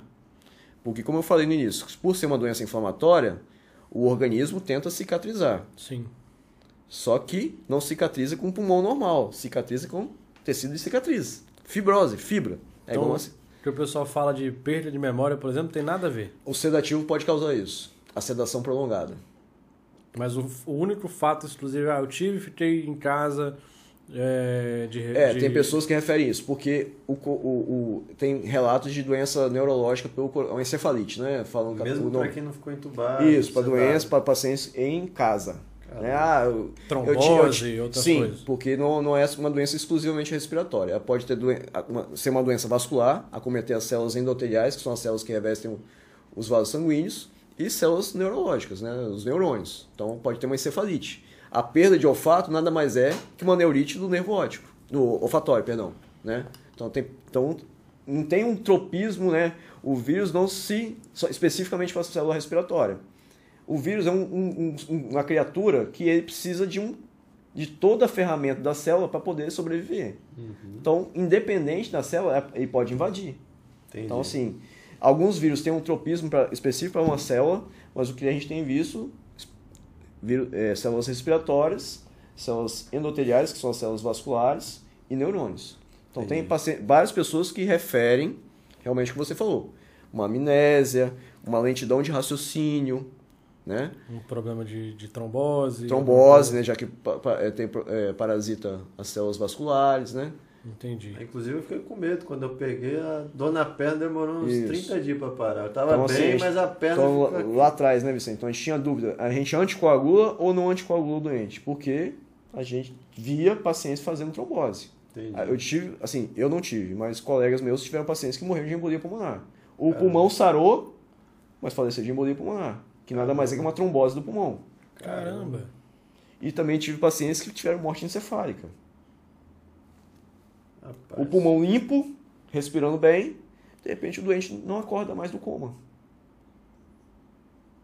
É, inclusive esse amigo que eu mencionei, ele saiu do coma, Então tem uma morreu miríade. depois que estava com todas as aparências e queria melhorar. Ele teve, não É. sei se foi eu acho que foi embolia, não, Pode não ser. vou falar com precisão agora. É, então eu- Mas ele estava dando sinais de que melhoraria, faleceu Sim. repentinamente. A gente teve um paciente, estou lembrando cla- claramente, que ficou no box 29 lá da UTB, o doente, sim, muito grave, diabético, dedo podre, com, enfim, várias doenças associadas, né? E fomos tratando, começou a fazer hemodiálise, foi melhorando, foi melhorando, opa, não vai melhorar, tá indo bem, vambora, vambora, fala pra mim, vambora, né? Mais um dia. E de repente esse doente, do assim, Vicente, a gente tira, quando o doente melhora da parte respiratória, a gente tira os sedativos. Justamente para a gente poder avançar na retirada gradual dos aparelhos. O doente não acordou. Vamos fazer a avaliação neurológica, o doente com a pupila dilatada, que é um sinal de dano neurológico grave. Caramba. Quando a gente foi fazer uma tomografia, um AVC extenso, um AVC isquêmico extenso. Qual a causa? Possivelmente ele fez uma trombose cerebral. O vaso sanguíneo machucado, lesado pela infecção viral, fez, facilitou a ocorrência de uma trombose. Caramba. Né? Então, assim, Então é um negocinho que pode virar um, uma um catástrofe. mundo de coisa. É. Né? Caramba. E aí a gente- Então a gente tinha que imaginar. lidar com isso sem saber dos sintomas, né? Sem Sim. saber das doenças. né? Hoje a gente tem uma experiência, né? Digamos, Sim. né? Já passou Tem um ano gente e com muito mais know-how do que eu, né? Obviamente. Mas eh, testemunhamos várias, várias coisas acontecendo aí. Entendi. É, eu vou só dar uma lida rapidinho aqui no. Sabrina tá mandando boa noite, mas não era isso que eu. É, Paulo, Paulo Sérgio. Eu sei que a gente. Antes até de ler a pergunta do Paulo, eu sei que você não é um cara in- infectologista. Não. E o seu posicionamento aqui, ele é, Paulo, né? O posicionamento do, do Wallace, ele é completamente é, pautado no que você, Na minha A experiência. vivência, de sua É. vivência. Sim. A discussão aqui, a gente não está entrando nessa questão se teve efeito para uns, se não teve efeito para outros, É. se a medicação ele está levando em conta é como se você pega a chave de fenda, ela é para apertar um parafuso, a enxada é para poder mexer na terra. Exatamente. Dá para poder apertar um parafuso com a enxada? É possível. Dá. Dá para mexer na terra com uma, uma chave de É fenda? possível. Também. O Mas resultado, o resultado, vai ser o mesmo? não. O trabalho vai ser maior. Você pode conseguir chegar no seu objetivo, mas não quer dizer que, que aquilo é Seja mais ferramenta eficaz. correta. A gente está falando de eficiência e eficácia, né, André? Feito essas colocações, eu faço a pergunta dele. Aham. Paulo Sérgio. E como explica o mundo se voltando para hidróxido- hidroxicloroquina e vermectina? É, eu usei todos do coquetel indicado e três dias depois estava curado. E se não usasse? Talvez a resposta fosse a mesma. É Entendi. por isso até que tem a, a- a placebo em muitos experimentos, né? Se Sim. Fazem, pegam um grupo de 10 pessoas que vai usar e as outras que não sabem que não vão É. usar, vai usar só Então, assim, o, a, a, a conduta do Paulo foi no desespero da ocasião. Eu vou usar o que tem. O que, que tem? É a enxada para apertar o parafuso. Então, Ponto. É, que, eu- que eu inclusive eu vi... A gente é pessoa- uma doença nova, que eu não sei o comportamento dela. Eu não sei como vai ser o comportamento em mim. Eu uso a ferramenta que eu tenho. Sim. É, é, quando a gente tem estudo conclusivo, lógico. Pois é. Por exemplo, O que- igual o o que- pessoal falou da, da. O pessoal falou da, da cloroquina. Eles divulgaram que a, a Universidade de Oxford iniciou um estudo para se É, averiguar mas a não chegou, eficácia. não chegou a conclusão nenhuma que não então, foi mas eficaz. o pessoal já, já divulgou como se tivesse Concluído. a universidade tivesse concluído que tinha Não. eficácia, mas não. Eles estavam Tá pesquisando. lá, a- é, exatamente. A, a universidade iniciou as pesquisas justamente Sim, sim. para se averiguar a, a eficácia ou não. Sim. O pessoal já divulga como se não. Ó, Aqui, ó, que Oxford tá falando que, Aham. que a cloroquina funciona. Calma, gente. Lê direito. Lê mais do que o, o banner ali Mas no post, né? Eu acredito que seja o que o Wallace falou. A gente estava num momento de desespero e Sim, buscando... eu usei, eu prescrevi. E buscando Paulo, eu prescrevi. Eu, eu prescrevi pro doente. É o que eu tinha. Eu não sabia eu- o que fazer. Deus e a fé que fez o trabalho, porque Sim. não tem isso. não tem Independente outra da minha formação científica, eu também creio em Deus. Eu creio que ele age também. É, Aliás, aqui- se você quiser, eu conto o meu milagre da semana. vou, a gente vai entrar aí. Deixa eu só fazer isso aqui. a gente já Para os que não creem, eu tive um milagre essa semana. Então, a gente vai- vai Então, perguntar isso aí. podemos, podemos falar de fé também, se você Sabrina, quiser. Sabrina, além de mandar boa noite, parabenizou pelo seu trabalho. A Edilene Bus, Bus Minha esposa. Bom. boa noite, parabéns pela entrevista. Esse médico é um cara. É. e a dona Deusa, que é minha mãe, dona Deusa Padilha, ela tá ali te perguntando. Quem teve os sintomas e não chegou a fazer os exames? Depois de um ano, consegue saber se teve a doença? Pois é, as, existe os testes Boa sorológicos, pergunta. dona Deus. Então, então pode fazer a sorologia para coronavírus, onde vai ser pesquisado IgM e IgG. O problema é que esses títulos desses anticorpos, na verdade você está dosando um anticorpo. O RT-PCR, Vicente, você pesquisa o vírus, né? Você vê o vírus. Os testes que a gente está citando aqui são testes sorológicos, então você pesquisa o anticorpo, né? Só que esses anticorpos com o tempo tendem a cair. Então pode ser que 3, 4, 5 meses após a infecção, esses anticorpos sejam indetectáveis. Não significa que eles não existem, significa que eles são indetectáveis. Os níveis são tão baixos que o exame não é capaz de detectar. Mas pode fazer É uma tentativa. sorológico. Faz exame sorológico, e IgG. Show Tá. de bola. Qual foi o milagre da semana? Pois é, a gente teve uma paciente que foi.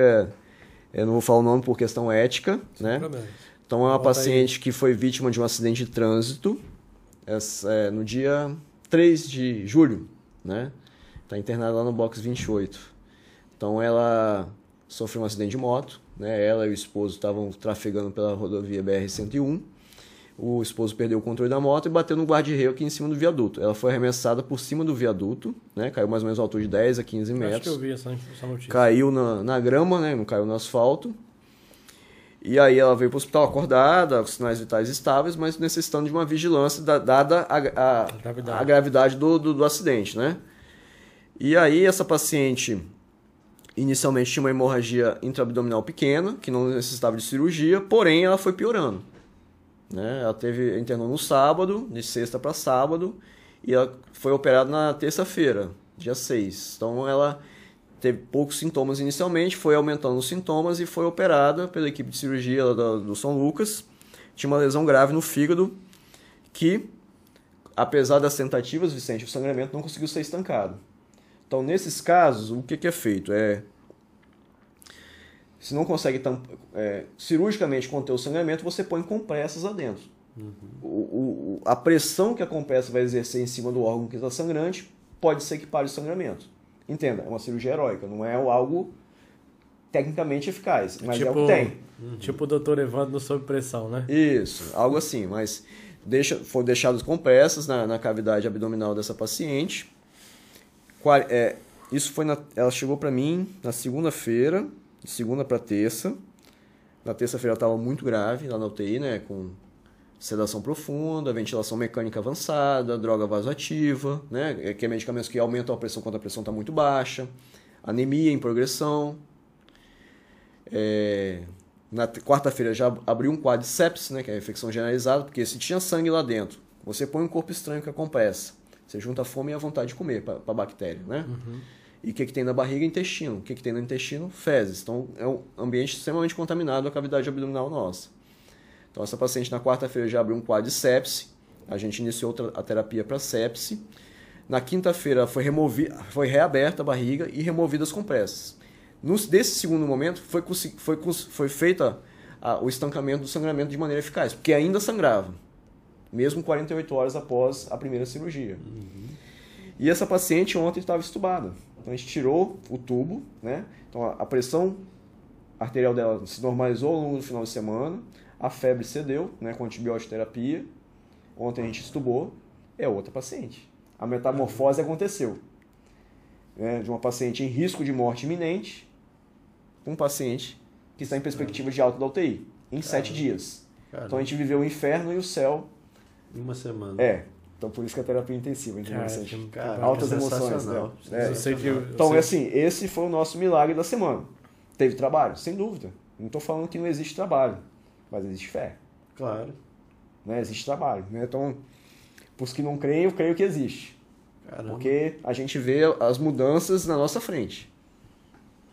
Que bacana, que bacana. Então, assim, isso porque... Eu acredito, você falou é, aconteceu um milagre na minha família, porque assim, todo mundo, até o próprio médico, como, eu, como é, o caso falou. Hoje eu virei pra família, ó, meu, ela é o nosso milagre. Meu primo, ele, ele tava com tumor maior que a ervilha no cérebro, já com a cirurgia marcada, sintomas gravíssimos, assim, ele apagou, e teve que pôr UTI e tal, né, quando começou o sintoma, e foi fazer a tomografia lá um dia antes da cirurgia, não não tinha mais nada lá. Como é que você sim, explica sim. isso? A falha no, na, na, no diagnóstico? No diagnóstico, aonde que tinha lá um tumor, não tem mais, desapareceu. É. Não, não, simplesmente não precisou mais da cirurgia. É. Ele iria fazer uma cirurgia de alto risco, estava no, no, no, meridional, não tem nenhum problema citar o hospital, né? o médico eu já não lembro.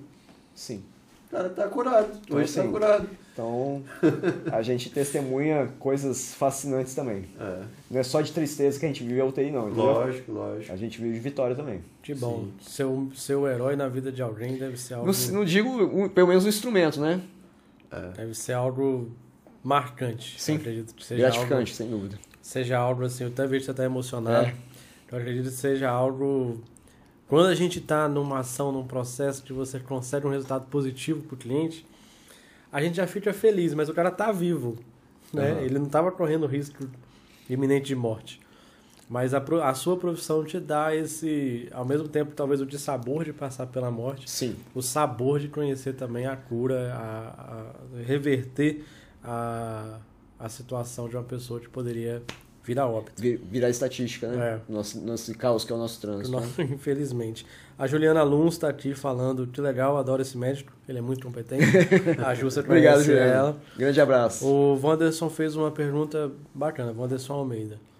Qual ou quais os diagnósticos que orientam os médicos a intubar ou a estubar um paciente? Então vamos lá, vamos por partes. Né? Primeiro a gente tem a insuficiência respiratória, que é o motivo da gente intubar o doente. Insuficiência respiratória é a incapacidade do paciente respirar sem ajuda de aparelhos, né? respirar naturalmente. Então, os sintomas de insuficiência respiratória são o aumento da frequência respiratória, a pessoa, uma pessoa, o, a respiração humana adulta normal é de 15 a 25. Então, valores acima de 25, 30 já denotam para gente que algo está errado no sistema respiratório desse, desse paciente. Bem, é, além do número de vezes que a gente respira, tem o esforço respiratório. Então, se a pessoa está usando musculaturas que, músculos que normalmente não usa para respirar, então também é um sintoma, né? é um sinal. É, no adulto, é uso da costela, né, a tiragem intercostal, retração da fúcula external. Então, são sintomas de esforço respiratório, né? E tem os, os que a gente vê no monitor, queda da oxigenação, né? Que a gente mede a oxigenação sanguínea por um dispositivo chamado oxímetro de pulso, que mede através de luz infravermelha, que mede a saturação de oxigênio na corrente sanguínea. Então, saturações abaixo de 93, existe um comportamento, um comportamento atípico da respiração desse doente. E tem critérios laboratoriais que é o uso de, de exames de, de, de, sangue chamado gasometria arterial, onde o oxigênio está baixo ou o gás carbônico está aumentado. Então, assim, clinicamente é você olhar e ver o, o paciente respirar muito rápido e com muito esforço. Tá? Tem causas respiratórias puras, tem causas cardíacas, tem causas renais que levam à insuficiência respiratória. E causas infecciosas, que é o que a gente estava discutindo aqui. Né? Que é pulmonar puro, né? Vou, vou até aproveitar o gancho. É, tem alguma possibilidade, assim, eu vou até depois aqui, só complementando de fazer a pergunta, vou criar um quadro novo aqui, que a gente sempre faz o segue ou não segue, e com alguns convidados a gente adapta. Vou criar com ele hoje o real ou fake news. Uhum. A gente vai ver um negócio, coisas que as pessoas uhum. divulgam na internet, ele vai falar se, se procede ou não. Uhum. Mas eu ia perguntar se tem alguma possibilidade da pessoa assim, tá bem, assim, aparentemente conversando e ser entubada, ou quando ela é entubada, ela já está assim, visivelmente mais grave, com, com dificuldade. É em, em, vigência de insuficiência respiratória. Mas, então, você vê a pessoa, você, você, você é perceptível que ela está passiva. Em sofrimento de... respiratório. Entendi. Não, tá. Até por isso que eu vou botar aqui. Outra, outra situação de é intubação, que a gente não é, não é o escopo da nossa discussão, mas é paciente que vai fazer uma anestesia geral precisa ser entubado, porque os sedativos deprimem a respiração. Ah, entendi. Então você tem que ser entubado para poder fazer uma cirurgia que necessita de uma anestesia geral. Entendi. Então, aí nesse caso, o doente está bem. Você for fazer uma cirurgia de um, com outro problema, você é entubado para poder fazer a cirurgia com sem dor. Perfeito. Né? Perfeito. Porque com dor. Mas pode, não é o caso do, é, da, da, questão da Covid. Não, de, de UTI não. É terapia intensiva, né? Não Perfeito. é o caso. Então a gente entuba o doente em insuficiência respiratória. Hum. A pergunta do Wanderson: quando tirar a ventilação mecânica? Aí que é a, que, a questão maior. Entubar pra gente, por incrível que pareça, é mais fácil.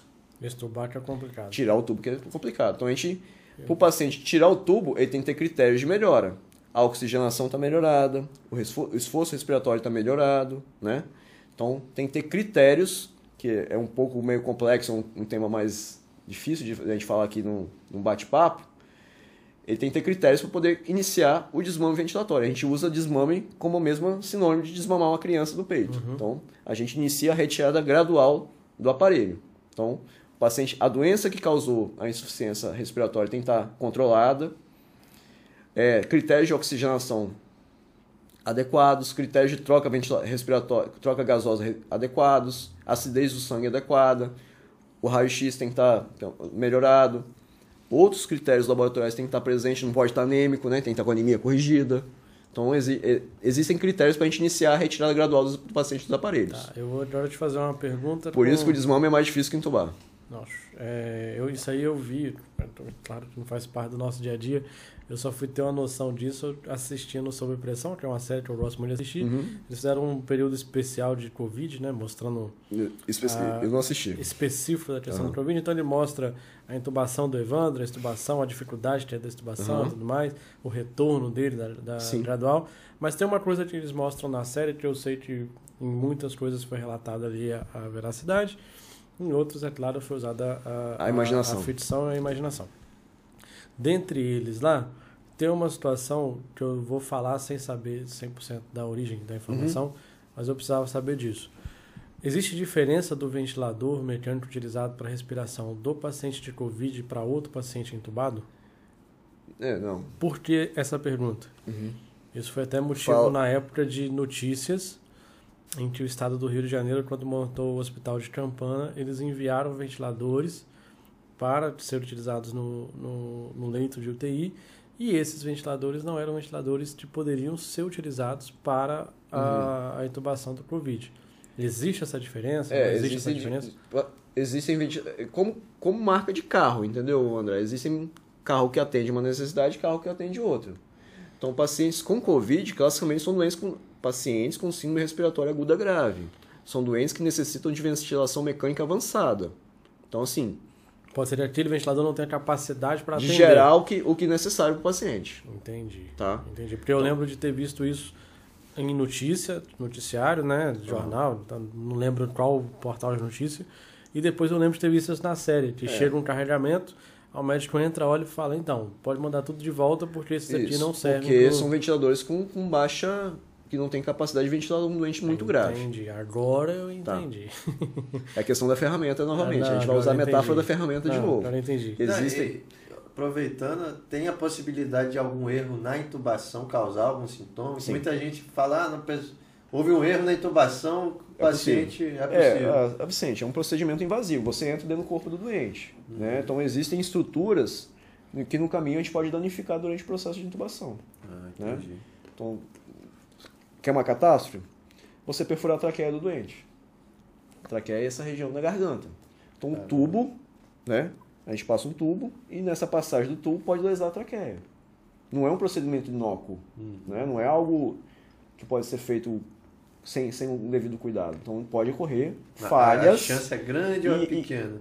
Não, para profissional treinado, raramente isso acontece. Entendi. A questão é que nós vivemos uma, vi- vivenciamos uma época que não tínhamos profissionais de terapia intensiva. É, Mais aptos. é, abriu-se o UTI, mas entenda, a gente teve que abrir o UTI com médicos. Médico, enfermeiro, mas não tinha condições, condições de todos serem especialistas em medicina intensiva. Ou enfermagem intensiva, fisioterapia intensiva, né? Sim, é, é igual ser advogado, esse- Sim. eu que nunca fui tributarista, me Exatamente. pra- pra- É, é, exatamente. Você Vai- tem um- uma, vou- uma, uma Vou catástrofe. ter uma base melhor, mas é, É, você tem uma melhor. catástrofe trabalhista, por exemplo. Sim. Vamos contratar uma força-tarefa para resolver os problemas trabalhistas do Brasil. A força-tarefa vai ser 100% do advogado trabalhista, com pós em, tra- em direito trabalhista? Não, não vai ter. né? Então a gente vivenciou isso. Então, é, pro- profissionais que não tinham experiência. É possível ter isso, isso ter acontecido. Sim. né? Mas é inerente ao ato médico complicações. Não existe ato médico sem complicações, tá, Vicente? Não, não tem como. Sim. Né? Qualquer Você, você ela- pode causar uma- um mal maior do que o que já existe. Uhum. É o, é o princípio da beneficência e não maleficência Uhum. que a gente tem que seguir. Eu só posso fazer o bem. Eu posso causar sofrimento, tipo assim, para atingir um diagnóstico, atingir um resultado, causar mal do que bem? Não, é impensável isso, né? Não tem como. Então, porém, quando a gente faz procedimentos médicos que invadem o corpo do doente, é inerente a uma complicação, Perfeito, tá? perfeito. Eu só tenho mais duas pra gente começar. Sim. Né? É, eu tô aqui salando todas as minhas dúvidas, é quase uma consulta. Tirei um tempo do Wallace aqui, tirando essas horinhas pra gente conversar. Muito tempo a gente não se via também. Sim, sim, muito foi bom. bacana a Tô gente gostando. conversar. É, Confesso que eu fiquei meio nervoso, meio, meio bolado, Ah, né? mas- mas, é, não, agora tô de, passa, tô de não, boa. Muito tô de boa. muito bem, tá todo muito mundo bem. que chega aqui, a gente. A pessoa tem um pouco de medo, depois ela vai gostando, É, quer falar rapaz, mais, é quer falar porque mais. esse negócio de câmera e tal, Ah, eu sou meio mas tímido, meio, meio reservado, eu fico meio com medo desse A negócio. gente nem lembra que tem câmera Não lembro, eu esqueci Sabe? completamente. É, a minha, minha primeira né, pergunta seria, mais uma vez, uma pergunta até de cunho imbecil, mas eu preciso fazê-la, Uhum, tudo bem. que é com relação às vacinas. A gente tem inúmeras vacinas hoje no mercado, Uhum. já produzidas e tal, e mais uma vez eu venho com a teoria da conspiração, claro. Aham. É, eu tenho que vir com todas elas para poder utilizar isso para sanar a dúvida das pessoas que são as, as informações que eu vejo circulando, algumas próximas, outras distantes. Esses dias eu atendi um cara no, no escritório, ele até trabalha no, no correio. Ele falou: Olha, é, eu tenho muito medo da vacina, não vou tomar a vacina, porque no meu entender nós estamos sendo fei nós estamos passando por um experimento social no qual eles estão testando para saber se vai ter eficácia ou não. Sim. Ele tem razão nesse ponto. Não, Ah, te- é? não teve tempo. Né? Entenda, a gente não teve tempo de fazer todos os testes necessários em todas as vacinas. Porque uma vacina leva de 5 a 10 anos para ficar pronta. Tá, então existe. Real, e aí apareceu um outro infect, infectologista, não. Eu vi isso. Porém, a tecnologia está avançando, André. É é inegável que a tecnologia avançou olhos vistos também nesse meio tempo. Tá? Eu vi isso em algum lugar, alguém falou assim: todo mundo que foi vacinado morre até 2025. alguém falou Então, eu já data- relacionada a eu- isso. eu- Um guru, sei lá, que merda Sim, que é, falou um negócio desse. Mas com relação à eficácia e o resultado disso prático. Porque existe uma diferença, né? Da, De cada fabricante, né, É, tal. existe aquela questão de reações, o que é o vírus ativo, o vírus não sei o quê. Pois é, eu, eu não vou entrar em detalhes até porque eu desconheço, tá, André? Assim, particularidade de cada vacina, tá? Assim, mas o que eu tenho, eu tomei a Coronavac porque é a primeira que foi disponível, né? Como a gente, como profissional de saúde, foi a os primeiros a serem vacinados. Tomei as duas doses, não senti absolutamente nada. Tô aqui, vivo, né? É, a AstraZeneca tem pessoas que reclamam realmente de muita sintoma gripal exacerbado, Sim, muita dor no corpo, né? O Vitor, que é o nosso professor da academia, reclamou bastante que tomou a AstraZeneca recentemente, ficou bem, bem ruimzão assim. É, a Pfizer tem, tem uma, estatisticamente tem uma, uma eficácia maior, né? Previne 95% de todas as formas né, da doença. Mas tem relatos de miocardite, né? De, de inflamação no, do coração. Então, por ser de uma tecnologia diferente das outras. Então a gente pode estar sendo realmente dentro Não de um digo grande uma, uma experiência, mas assim, é, o, o teve que correr. Tivemos que correr. Não teve muita, muita opção. Entendi. né? É, se fosse algo mais controlável, algo que fosse uma doença mais insidiosa, que está aumentando paulatinamente, talvez a gente tivesse um tempo para saber todos os efeitos que iam causar. Mas, não Mas teve aí- tempo.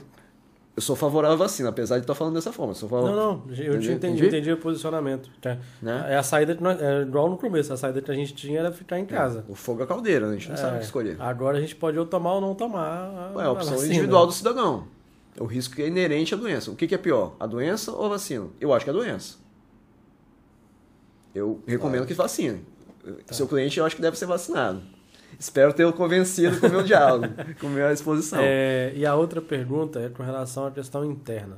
Ah, É, a gente vê o maior problema né, que a gente enxerga nas, da- também no noticiário é a questão do pessoal. Aumenta, com certeza deve ter aumentado o número de pessoas que tentaram se matar, uhum. pessoas que perderam emprego, a questão de renda e por aí Aham. vai. No, no meio médico, você já relatou an- antes aqui que teve um aumento de trabalho, consequentemente Sim. tem um aumento de ganho, mas as pessoas não param e por aí Sim. vai. É, Como que tá a saúde física, mental da galera que tá no entorno, no seu entorno ali? Porque o pessoal vem trabalhando, acho que as pessoas não têm noção, não a gente não tem noção do que é um plantão Aham. acordado a noite inteira, Sim. com problemas chegando aham. o tempo inteiro, problema, Aham. problema, É, problema, Não problema. noção, não. E você resolve uma coisa aqui, apaga um incêndio aqui, de repente começa a pegar fogo do outro lado, e você corre para lá e tal. É. E a gente enxerga a sair, a, a- os heróis naquele momento eram os médicos. Sim. E eu acredito que os heróis olhavam pro lado e falavam assim: alguém, por favor, pode ajudar a gente? Eu, Chama o médico. eu não sei Chama o o que fazer. médico. Chama o médico, por favor. É. Como é que tá por dentro da classe? O sentimento que você Rapaz, sente. a gente já teve assim, logo naquela primeira fase mesmo, cara, primeiro que muita gente ficou doente, né? Na nossa equipe lá, que eu acho que são 40 médicos, 14 ficaram doentes assim. De uma hora pra outra. É. Então, Perdeu alguns colegas? Não, ah, perdi um colega de turma, lá no Rio de Janeiro. Foi até homenageado na UFS, né, Maurício Saek. Caramba. Ele é um dos pesquisadores da Fiocruz e tal. Ele tava, começou a atender inicialmente, foi um dos primeiros que começou a atender paciente Covid no Brasil, tal, aquela coisa toda. Ele era asmático, tinha um sobrepeso, não lembro se ele estava sobrepeso nessa, nessa ocasião, mas ele teve uma forma grave da doença e morreu. Pra começar esse dia tem uma falta de ar putativa aqui sobre esse assunto. É, então assim, o Maurício, Ah, bem, comecei esse dia até um mal-estar um aqui. colega nosso fantástico, estava na Fiocruz, trabalhando lá com uma pesquisa, atendendo doente e infelizmente teve a forma grave e faleceu. Tá doido. né? Teve outros colegas aqui no Espírito Santo que também faleceram. Outros, assim, inclusive com suporte avançado de UTI mesmo, usou ECMO, né? Que é aquilo que o Paulo, o Paulo Gustavo usou lá no Rio de Janeiro, né? Que é a circulação extracorpórea, né? Que é a oxigenação extracorpórea. É uma tecnologia bem cara e, e com um resultado questionável também. Mas é o que tem, né? Alguns pacientes talvez se beneficiem. Entendi, entendi. E, é e assim, a gente vivia o medo de uma doença nova que não sabia como que ia se comportar na gente. Porém, assim, eu nunca me preocupei não, cara. Eu tô- não sei se é porque eu sou meio otimista demais. Aí outro dia uma pessoa me perguntou, mas como é que você vai, no auge, né, quando tava morrendo gente tal, aquela coisa toda, como é que você vai pro seu trabalho? Eu falei, eu acordo de manhã, tomo meu carro. banho, tomo meu café, pego meu carro e vou. Tá até melhor de não Mas você não tem trânsito. medo? Eu Falei, mas a morte é inerente à nossa existência, não tem jeito de escapar dela. Se for minha hora, vai ser. Assim como eu posso sofrer uma. não morrer de coronavírus e sofrer um- uma colisão de carro no meio da na BR e morrer. Sim. Né? Então, assim, em nenhum momento achei que ia morrer. Assim, não sei se foi algo, algo meu, né? De, de achar que não ia morrer, ou mesmo ficar doente, simplesmente ia trabalhar. Não pensava muito nisso, sabe, André? Sabe? Ia. Né? Só tava trabalhando, cumprindo seu trabalho. É, ia lá, né? Simplesmente fui. Então, E aí eu, mesmo fugindo um pouquinho até, foi até... E, e, e, assim, eu, em alguns momentos, tive pânico, tô fazendo terapia, inclusive, né? É, Faço só das terapia e coisas que eu tal. perguntar. Faço, eu- até nem só pelo coronavírus, pelo meu trabalho, que é extenuante mesmo. Tem dia, igual, igual eu me emocionei aqui, tem dia que eu tô desanimado, tem insônia, né? Ser humano, né, cara? É Sim. carne e osso, né? Sentimento, É, cabeça, então, tudo assim, é, o, o problema de pessoas que escolhem esse caminho igual eu, né, da medicina, da saúde, da, que de saúde não tem nada, tem muita doença, é, a gente tem um perfil perfeccionista. O que que é o perfil perfeccionista? Alta performance e baixa autoestima. Então, assim, a gente não aceita o próprio erro, cara. Eu sei lidar com, com a sua falha, mas com a minha eu não sei lidar. Entendi. Então, assim, eu- a gente tem um sofrimento psíquico, sim, né? É, já me emocionei do lado de doente, já, já, tive, já tive desânimo, já tive vontade de largar minha profissão, de me separar, enfim, várias coisas que acontecem inerente à nossa existência, por, por desânimo, né? Não, digo uma depressão, uma tristeza. Entendi. Mas suicídio nunca pensei, apesar de, de estar em algum momento estar desanimado, mas eu vejo, a gente vê os extremos, né? A pessoa que está trabalhando de bem, de boa, otimista, todo dia está lá, e tem pessoas em burnout. O que que é burnout? Tá, Tá em automático. Tá, tá, tá no, tá Tá no na- piloto na automático. Tá no Matrix, clique, né? Tá Naquele na filme Matrix. Clique. É, tá no piloto automático, né? Entendi. cara. Então, assim, a gente. Eu. A minha autocrítica que eu faço todo dia, eu tenho que pensar que o meu trabalho não é uma linha de montagem. Aquela pessoa que está deitada lá não é um pedaço de carne e nenhuma peça para ser consertada. É um ser humano. Então, não existe só aquilo que está na minha frente. Porque- Tem toda uma, uma estrutura, tem uma família, É, né? E também cada organismo ele reage de uma forma, né? Se fosse um carro, você bota uma peça, tua- Isso. a chave 10 ali, encaixa. Isso. E troca vai. a peça e vai. Vambora. O Próximo corpo- carro. É, o, né? o corpo você pode reagir de uma forma nenhuma. Isso. Então, assim, E é, a gente, profissional de saúde, a gente vê colegas que estão numa fase de desumanização, né, por conta de sobrecarga, estão desumanizados. Você vai conversar com a pessoa, a pessoa não consegue trocar duas palavras, porque a pessoa está tão estressada que ela não tem empatia por nenhum sofrimento, ela só pensa no próprio sofrimento. É um mecanismo de defesa. Sim, verdade. Sim. Eu, tenho, eu tenho que sobreviver ao plantão, porque já está 60 horas trabalhando. Então, assim, eu, Wallace, eu tento me policiar nesse sentido. Por exemplo, eu não faço mais de 24 horas de plantão. Eu não aguento. Eu, eu não aguento. Tem colegas que aguentam. Parabéns, eu não aguento. É Eu tenho que ir para minha casa. Ter que tomar uma decisão 36 horas acordado, você Sim. tomar uma decisão. Então, o Wallace na hora zero versus o Wallace na, hora, na 24 hora são Wallace diferentes. É inerente ao cansaço, ao estresse. Então, mais do que 24 horas, eu normalmente não faço mais de plantão. Decisão minha. Eu optei isso para minha vida. E aí você, cada médico escolhe. Com esse negócio do Covid, tem gente que trabalhou 60 horas ininterruptas. Deus que me livre, cara. Tá doido. Lógico, tem os momentos de descanso? Tem. Mas você descansa duas horas? Não, você não descansa duas horas. Você tá exausto. Você Ah, desmaia, né? Caramba. Vi erros grosseiros? Não, não vi erros grosseiros, mas o, o, o, o profissional está fragilizado. É. Isso aí, qualquer pessoa que trabalhar por É. mais de 30 horas, não tem como. Sim, então O cara tá 100%. a gente vê colegas que estão mais novos do que eu, que estão diabéticos, estão obesos, estão sobrepeso. Então, assim, ele não está cuidando dele, então é difícil cuidar do outro também, entendeu? É verdade. Tá É a minha, forma de pensar. São colegas competentes, não estou questionando a competência deles. Mas que estão na tão- tão se fragilidade. deixando de lado, então. Estão na fragilidade física e emocional. Caramba. Aí talvez seja só a ganância São seres humanos né? também. É. Tem ganância? Tem ganância.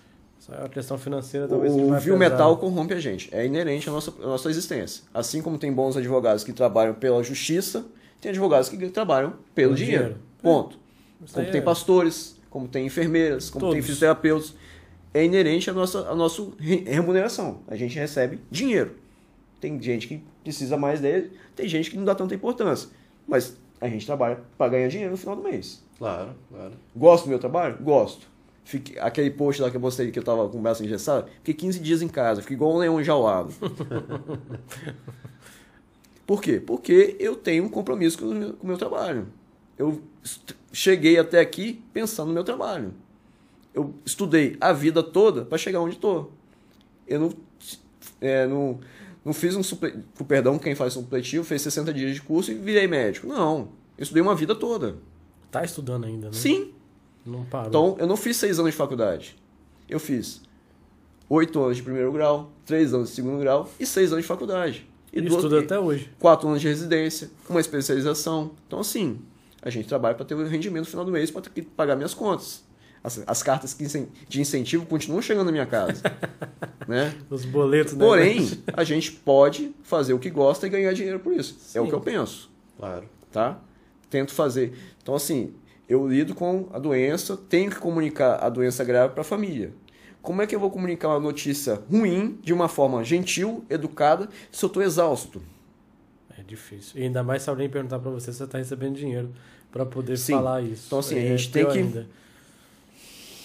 Respira fundo. Coitado do terapeuta. Ctrl Alt Del, ressincroniza e vão de novo. Coitado do terapeuta nessa Então, assim, aí. é. Então, assim, a gente tem que procurar ajuda.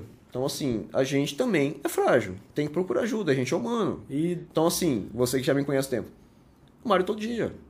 Eu gosto de malhar. Por quê? Porque ah, a raiva passa no suor. Eu chego na... Você já falou Eu passo isso. raiva. Tem dia que eu passo raiva. Você já falou isso de chegar na academia. O Wallace às vezes chegava sério. Eu falava, aconteceu uma coisa. Chegava sério lá, daqui a pouco ele já tava rindo, conversando. tal. Sai um suor. Que ele falava assim: eu venho pra cá, eu começo estressado, no meio do caminho eu vou melhorando e vou Sim. embora pra casa leve, É. tranquilo. A Não é minha, esposa, a minha esposa antigamente brigava que eu ia na academia, por motivos inerentes às mulheres. Hoje eu falo, vai, por favor, vai você- agora. Fala- Porque quando ela Aí me você viu o Wallace rindo lá, as meninas É, lado, tá? isso, aí então Ela já tem, saiu, é, tem, tem, tem, tem motivos não nobres, Aí mas tava assim, sério porque só tinha uns negão lá É, usando a só tinha máquina o do sacudo, supino que só tinha queria. sacudo. né? Então, assim, é, é, eu, eu tenho que sair do meu ambiente da doença, ir para um ambiente de saúde e esperar passar a raiva no suor. E além de me Aí- sentir é, bem. É, mas ali é, acaba sendo um refúgio pra muita gente. Sim, sim, sim. Quando a gente entende a importância do exercício físico, a gente não É. tá lá porque a gente gosta, nem tá lá, nossa, que delícia levantar Nossa, esse peso aqui. Aquela dorzinha no final, né? Ai, que maneiro. Nossa, como é bom fazer esse hit aqui, que maravilhoso. Ninguém Não. tá lá por causa disso. É, tá mas porém a gente se adapta e sente prazer naquilo também, porque começa a liber- liberar substâncias que dão prazer. A única pessoa que vai pra academia com prazer é o Jonas, que chega É, às mas 6 quem e fazia meia. relações públicas, Antes, né? antes da pandemia, ele chegava lá às 18h30, E embora as 21 nove- horas ele tava lá ainda. É, mas Mas era o refúgio, era o refúgio é, dele. eu acho que eu ia fazer, podia fazer só duas, eu tô estendendo. É, O, a terceira, eu, não, é um, não é divulgado, dados a respeito disso, a gente não sabe o que está acontecendo. Houve aumento, ou não sei nem que palavra utilizar, das pessoas que chegaram ao hospital por uma tentativa de homicídio? Como assim? É. Está, devido à pandemia, o fato de estar em Rapaz, casa... a violência continua do mesmo jeito, na minha opinião. Não mudou Não, nem não, piorou. nem, nem com relação à violência em si. Eu falo com relação à questão do suicídio. Ah, suicídio, foi homicídio. Homi- Desculpa, eu te errei. Do suicídio. Rapaz, assim, a estatística a gente não tem, né, de suicídio porque não- exatamente. não- Não, é, não, é, não- é é divulgado. noticiado, não é relatado, assim, mas especificamente pelo problema da pandemia, não, mas eu acho que pelo problema que eu estava falando com o Vicente, eu acho que é questão econômica, né? A pessoa perde emprego, Isolamento. Fica- Isolamento fica- em casa. É, é, você vive um Depressivo. relacionamento em que você sai todo dia para trabalhar, de repente você tem que ficar confinado com aquela pessoa que você casou por amor, mas de repente você vê coisas difíceis no, no relacionamento, entendeu? Ficar 24 horas com a pessoa o tempo inteiro.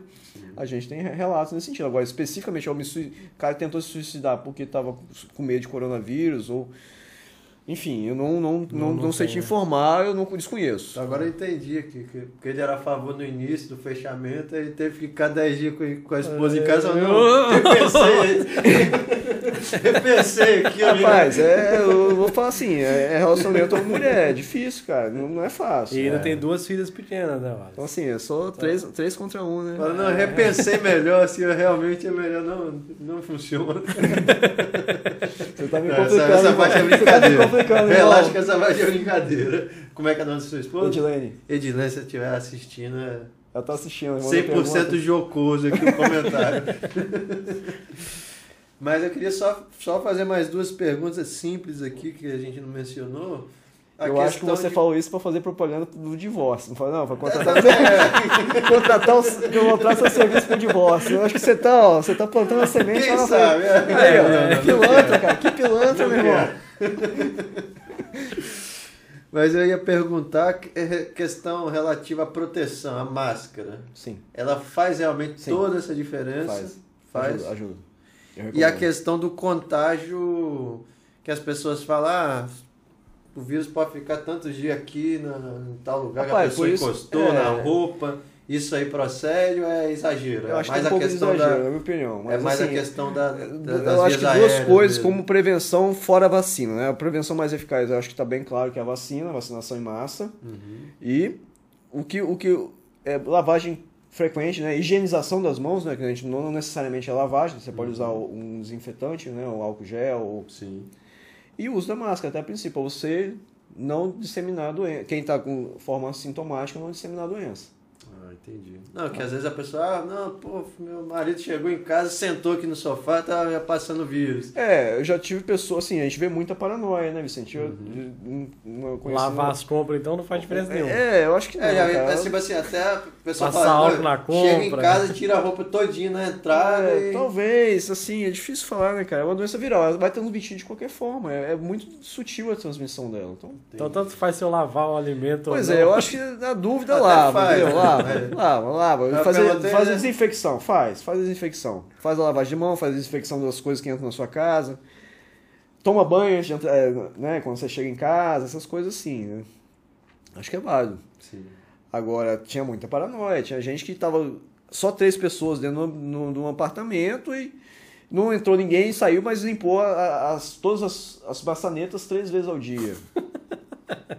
Tava em casa sem ter o que fazer, cara. Pois é, então assim, eu, aí eu acho que a doença, a doença É psicológica aumentou pessoas- porque a gente entrou em paranoia.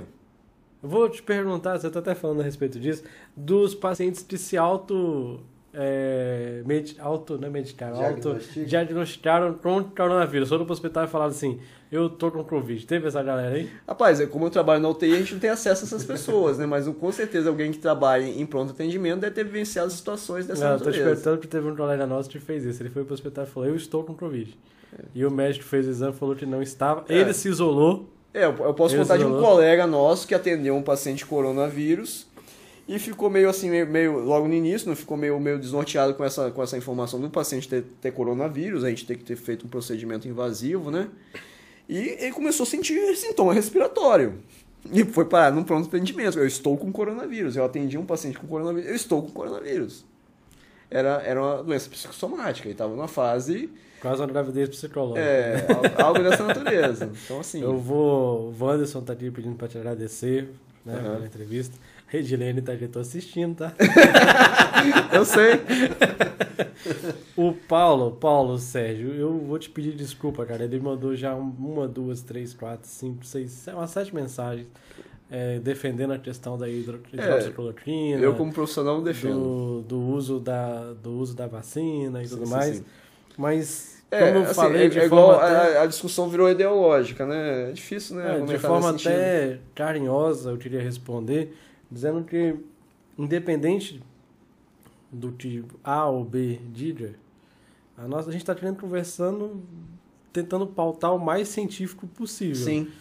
Eu acredito que tenha dado resultado em algumas pessoas, como eu acredito que pode É. não ter dado nada para Pois é, outras. mas em ampla, em, em larga escala, a hidroxicloroquina não funcionou. Porque- como, né? Mas Na- eu acho que tem que ter embasamento científico. É, né? porque Igual na- a pessoa falar, ah, eu tomo Cara, água mas com limão não. de manhã e emagreci. Mas no desespero. Aí você vai ver, não, tem des- embasamento é, técnico. No desespero o cara, o cara toma. Por exemplo, na semana, na semana anterior ao, ao, ao casamento, meu casamento, Uhum. meu tio me ligou falando que ele tava com. Que tinha sido infe- infectado. E eu tinha. Tipo assim, eu, eu tinha encontrado com ele um dia antes Uhum. do- da data que ele imaginava que ele tinha sido infectado. Porque ele trabalha Uhum. como representante comercial, então ele foi na casa de alguém que estava infectado e acabou se infectando. Eu pensei comigo, pô, eu tô há 10 dias, 12 dias do, do- da festa, eu não tenho como falar, ô, eu não vou. Eu tô em casa de. eh, tô em casa com Quarentena. coronavírus, quarentena. O que, que eu vou tomar? Ivermectina é o que tem? Manda, vou tomar esse troço. Se vai dar efeito, se não vai, eu não sei, mas no desespero foi o que eu tomei. Sim, sim, entendi. Não senti nada e fui. O casamento passou, os 15 dias pós-casamento, aquela apreensão, Uhum. ninguém sentiu nada, ninguém falou nada, É. então tudo perfeito. Pra mim foi tudo ótimo. E, André, tem que lembrar que a doença, cara, não é, não é só orgânico, né? Tem a questão do impacto psíquico da doença. Então a gente está sofrendo o impacto de uma pandemia, de uma doença que ninguém sabia muito exatamente o que fazer. Sim. Vambora, vamos fazer o que tem que fazer. Às vezes Aí até eu- a crença pode fazer a Faz diferença É, na e existe, né, assim, do ponto de vista científico, existe o efeito placebo. Sim. Você toma um remédio que não tem eficácia e melhora. Uhum. O doente melhora. O que, que é isso? Efeito placebo. É o seu, a su- o seu psiquismo melhorando a sua imunidade. Sim. Não quer dizer Eu estou que tomando isso aqui, eu vou melhorar. O poder do pensamento positivo, né? Tem tema de, de Sim. discussão psicológica, né? De, de Aham. correntes da, do- da, psiqui- da psicologia. Eu estou tomando isso aqui, eu vou melhorar. Ou não vou ter a doença. Sim, pode ser. Então, existe o efeito placebo. Sim. Então, se você é, é, faz um, um estudo onde um grupo toma um remédio e o outro grupo não toma nada, toma um placebo, uma água com açúcar, o percentual daqueles pacientes que tomaram com açúcar melhoraram. Ah, não, mas é, mas é o que eu sempre Isso É falo. estado efeito mental. placebo. É o estado eu, mental. Eu não apoio nem refuto nenhuma tese. A partir do momento que tem um teste científico que me É. dá um, uma- um resultado conclusivo, fala, foi feito o teste, chegou a resultado tal. Outra coisa é ditos populares, por exemplo, ah, a gente que treina, por exemplo, ah, whey da barriga. Não. Eu fiz alguns períodos de nutrição e eu vejo profissionais nutrólogos, nutricionistas falando, não, não, não, é Não. nenhum alimento específico para ser pizza Isso. ou maçã que te, te engorda ou te emagrece. É déficit ou superávit calórico. Sim, é. Déficit emagrece, superávit que engorda. Sim. Mas a pessoa, não, mas comigo funcionou. Não, mas não tem, se você fizer um estudo, Aham. analisar a alimentação do dia da pessoa, você vai ver que ela emagreceu por causa do déficit. Sim. Não por causa que ela tomou água com limão. Isso. Então, muitas vezes acontece isso. A pessoa fala, ah, eu tomei cloroquina e melhorei. Não. Mas é, tem, Cientificamente tem tem teste conclusivo científico, aí beleza, aí eu concordo. Não tem como É. ninguém discordar no resultado técnico, né? Sim. Então, assim, é, ô, ô, Vicente, você procura um médico querendo informações científicas. Exatamente. Você não, você não quer o que. Eu acho que funciona. Se eu acho que funciona, meu irmão, quando você procura um profissional, você não quer Não, eu acho que funciona. é. Você, quer, o- você quer ter algo próximo da verdade científica. Exatamente. Mas Se eu passar um remédio e funcionar, beleza. Se minha tia, que não é médica, passar o remédio, ela não está aplicando a verdade científica, ela está aplicando um achismo. Então isso a gente tem que tentar desmistificar, entendeu? Então a gente ficou muito no achismo, por desespero. Sim, sim. É, mas Desespero. Uma, uma doença que ninguém sabe o que está acontecendo, que está matando, existe. Sim. Né? É igual a pessoa, ah, vai, ah, o chá de não sei o que é bom para diabetes. Mas se a pessoa continuar comendo alimento de baixo índice Ah, glicêmico o tempo sim. todo ali, estimulando a insulina, não vai, não, Aham. não vai chá que resolva. Sim. Né? Acho que é mais ou menos a Sim. mesma linha que a gente segue nessas teorias de Covid, que isso, Aham. coisa A funciona, É. coisa B não Pois é. funciona. Os, os, os espectadores estão defendendo o uso de A, B ou C de medicação, beleza, É, tudo não, bem. é o que eu É, falei, é, é, respeito também. Exatamente. Eu não exemplo, posso nem dizer que sim nem que não. Então, por exemplo, eu como profissional de saúde, se eu passo o chá de, de não sei o que para você, que chá não, tem co- picão. que não tem comprovação científica, isso não é medicina, isso é charlatanismo. Agora, se a sua vizinha passa o chá para você e não funciona, ela foi uma pessoa de boa vontade. Sim. Então, a gente tem que ter- separar o joio do trigo. Ah, eu, po- eu vou usar cloroquina. Usa, meu irmão. É, o problema é seu. Agora, eu não posso indicar. Uma coisa é procurar. Te procura como advogado para resolver uma questão jurídica. Eu quero algo, Sim, a solução para conhecimento jurídico. Sim. Ah, porque fulano foi, fez assim, sem assado, sem advogado. Beleza. Pode fazer? Pode. Pode não dar E- resultado nenhum. E Pode dar certo. E pode dar resultado. Sim. Mas você, como advogado, você tem que mostrar o caminho que você considera o certo. Ah, porque fulano de tal me indicou. Não, fulano de tal quem é? Acontece Assim, isso com advogado também. Acontece, meu irmão. Eu sei Não, que acontece. eu- Meus gente- colegas que conheço como advogado falam assim, ah, é, aparece, o cliente, vizinho, aparece o cliente que quer fazer uma ação, não sei essa. Aí você fala assim, não vai dar certo. Não, mas fulano fez certo, eu vou- eu vou fazer. Meu irmão, é por sua conta e risco. É, Né? sim. É juizado especial civil que não precisa de advogado, né? Vai Porque são lá e casos pequenos. Não Vai lá precisa e de faz. crianças, né? É. se represente. Sim. É igual a- aconteceu lá no escritório aquela vez. A, a gente deu todo um parecer técnico. A direito civil é um assunto que eu tenho muito fa- Familiaridade, né? familiaridade, experiência prática. Analisei a situação do cliente falei, ó, isso, no seu caso é assim, assim, assado que funciona. Aí o cara no outro dia me manda um print que é, ah, minha esposa faz direito, ela me passou aqui e mandou vários prints de artigo do Código de Defesa do Consumidor. Aí eu falei, então, olha, vou te explicar. Essa lei específica aqui, do Código de Defesa do Sim. Consumidor, é específica para a relação de consumo. Ela só se aplica em relações de consumo. O seu caso aqui é uma relação de âmbito hum, estritamente civil. São pe- duas pessoas físicas sem relação comercial de consumidor, fornecedor de serviço, fornecedor de, de produto. Então, tudo que você me mandou aqui não se aplica para você. Então, por isso você me procurou, porque eu sou um profissional habilitado para te ajudar. Agora, se você for ouvir Uhum. o estudante, o vizinho que viu um artigo na internet e está te falando, então segue lá. Acho É, que o médico sofre muito por isso. Sim. Você tem todo o estudo, você passou anos estudando, às vezes você tem especialidade numa área, e o É. cara, não, mas eu vi na internet que. Falei, então, Sim. então segue Mas- lá o que É, tá lá. Pois é, é, essas pessoas é difícil atender, porque elas já vêm com uma, com uma conduta já traçada. Sim. Então quer que eu aceite o diagnóstico que ela deu e eu trate a conduta que ela quer. É. Com, com a medicação que ela Mas- quer. Ela- Então ela, Ela ela só queria ela confirmar ela não, que ela precisa da minha opinião, ela precisa do meu CRM, do meu carimbo, É. na receita. Então assim, Ela só queria que você confirmasse o que ela já passou. e quando já não- sabia. Pois né? é, e quando é uma coisa que não é coerente. Então a gente tem que tentar desmistificar e isso é a relação médico-paciente. Então Eu vi a gente no- vive situações desse jeito. É. Inclusive entre colegas, colegas que não são da especialidade de terapia intensiva que querem traçar conduta, beleza. Mas o doente é meu. Quem, quem resolve sou eu. Tá certo. Tá certíssimo. Tá? Mas eu vi um, um- A gente viveu isso esse final de semana agora. Tava numa, numa confraternização. A de gente família. mete uma relação de posse, desculpa, a gente fala que É, o doente é mas meu, é- mas é, é algo, algo figura de linguagem. É, e a gente conversando com um rapaz que é engenheiro civil. Aí, ah, porque a gente comprou uma casa e essa casa tem uma laje, a gente ia construir uma segunda, Uhum. porque o dono da casa anterior disse que fez uma, uma base para aguentar até três bases e tal. Uhum. Aí ele virou e falou assim, isso na mesa, aberto, todo mundo, família, todo mundo conhecido. Sim, sim. Falou, Um momento só, de descontração. Olha só. Ele relata muito isso que você acabou de dizer. Uma coisa é esse cara falar pra você que ele fez uma base pra 50 andares, você construir dois e rachou a parede, você não vai processar ele, você não vai brigar com ele, não vai fazer nada com ele, porque ele te informou o que fez. Se eu falo pra você que pode fazer, porque eu sou engenheiro, porque eu sou profissional Que eu da calculei área, e que eu tal. calculei, tal, tal. você fez e deu merda, eu respondo civilmente. Civil Criminalmente. E criminalmente. Então, assim, Aí, aí que tá. Eu vejo a mesma situação do médico. Seu vizinho lá falou: toma chá de melancia com abóbora, que você Vai vai, ficar bom do nariz. Sim. Top. Aí você chega no hospital, o médico fala com você: toma chá de melancia com abóbora. Eu, não, eu não É, vou fazer isso. eu não, né? eu não posso condenar a fitoterapia, que é isso que você está falando aí. Porque tem coisas que a gente ainda não conhece. Sim.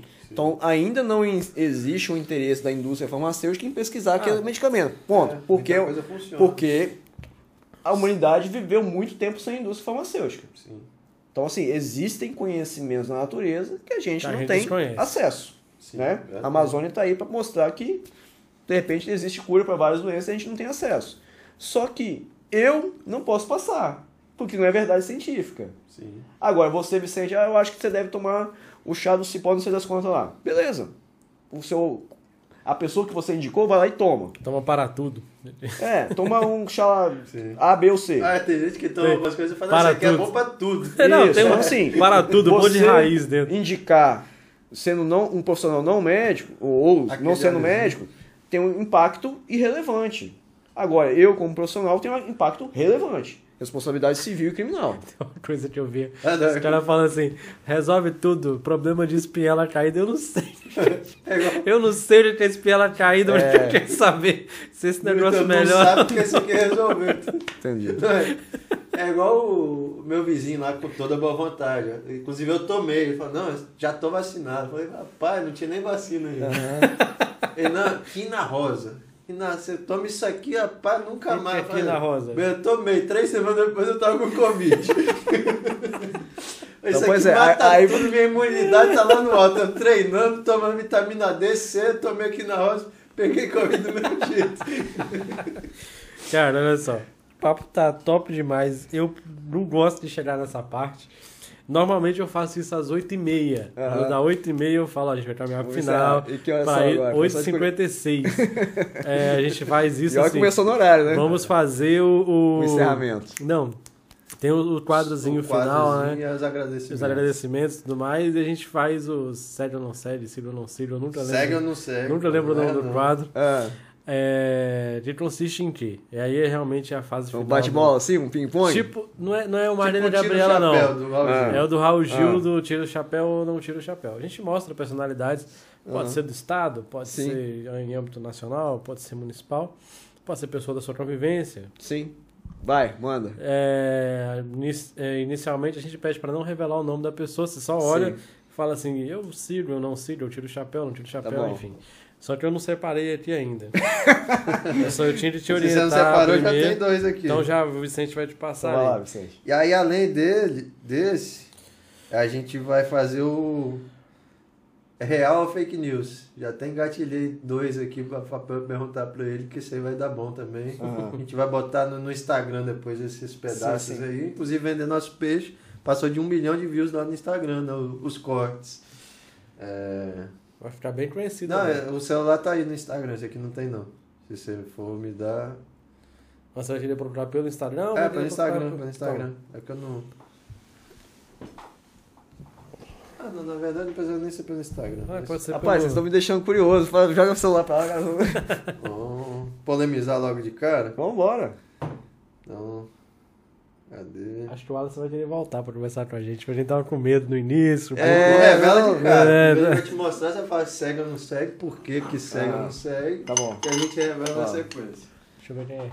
Rapaz, sigo, tô achando que é bom. Quem é? Deixa eu ver. Porém, fala demais, cara. Eu acho que ele. ele, ele- ele- é, vamos falar, nosso presidente Jair Bolsonaro. Eu votei nele. Eu creio que tinha, tem boa vontade. Tem a pessoa. na- exatamente. Eu, eu botei e acredito que ele pode fazer um bom governo. Só que teve muita coisa que deu errado, né, cara? Brumadinho, essa pandemia. Cara, é muito problema, cara. Não sei como um homem desse dá conta. Foi internado agora de novo, né? Tá, Nem mais sei, uma tá? vez. Foi Tá, foi pra hoje. São Paulo agora. Foi até Tava- transferido lá tava pra exposto unidade. pelas Forças Armadas e, e foi transferido. Agora tava vendo, ouvindo na rádio. Cara, o problema, eu acho que ele fala demais. Ele, ele fala, assim, a pessoa que... Ele, ele esquece que ele é presidente. Ele acha que tá igual a gente que batendo papo. Eu falo isso sempre. Tem coisa que ele fala que a gente pode falar aqui. A gente pode falar coisas assim, ah, eu, eu prescrevo cloroquina. Não, mas, cara, você é o presidente, meu irmão. Ele não consegue segurar a língua dentro da boca. Não, Não. consegue. Porém, ele tinha, no início do governo tinha uma equipe ministerial muito boa. Eu gostei, cara. Só que agora se perdeu, tá meio perdido, né? É muito problema, não sei como é que dá conta. A gente nunca viveu um tempo igual esse. Nenhum outro governo, mundo, não sei. Tudo novo. Tudo novo. Então, assim. Eu tiro o chapéu, né? Sigo, né? Segue? Segue, sigo. Não segue, presidente. Eu polemizei que eles- falando da, da questão da cloroquina, vamos É, mas assim, ele fala que. ele- o problema é que ele é o presidente. Ele não pode, ele não pode falar igual a gente tá falando na- na- no bar. Informal, ele, né? não pode, ele tem que seguir os, os assessores dele. O assessor é quem? Ah, fulano de tal. Ele segue. Funciona, não funciona? Se não funciona, não, não, não fala. Não, Não, não- não orienta, né? orienta. Esse aqui, provavelmente você conhece, então vou, vou, vou na linha Ah. na linha médica aqui. Ah, o Dr. Ray é polêmico, né? polêmico. Mas segue? Rapaz, Conhece o trabalho dele? ah. da cirurgia plástica eu não conheço pra poder falar, entendeu? Os colegas meus são cirurgiões plásticos, eles não seguem. Não segue. Não seguem. Então eu vou na linha deles. Ah, não, não, Os não. colegas que eu conheço que falam que é muito. Muita mídia. Muito. Como que é? é showman. Showman, Showman. muita mídia. Vou botar só mais um aqui que eu aproveitei e lembrei de outro médico pra saber se segue ou não segue. Sigo. Doutor Segue? Enéas, sim. Admira o trabalho Sim, dele? sim.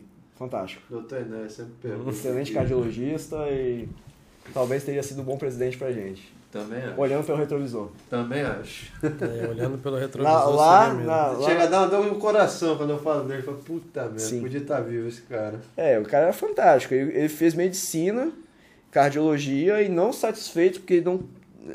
é a lenda Física, que conta, né? né? Fez física. Então, É. assim, para poder entender a questão cardiológica melhor, ele fez uma segunda faculdade. Sim. Que eu creio que física não é para os fracos, né? Sim. E fora as matérias de autodidata que ele Sim, fez, né? então, Filosofia assim, e Sociologia. A última, o, o, o que circula aí no YouTube, nas redes sociais, aquele, aquela entrevista que ele deu pro Serginho Grossman, eu acho fantástico, cara. É, também acho. E aí tinha um- uma, um- uma persuasão, se tivesse tido a oportunidade de mostrar o trabalho dele, né? Porque só falava o meu nome é Enéas, então virou algo Sim. folclórico. É, E o cara, pra tinha, mim, era né? fantástico, eu achava muito bom. também acho.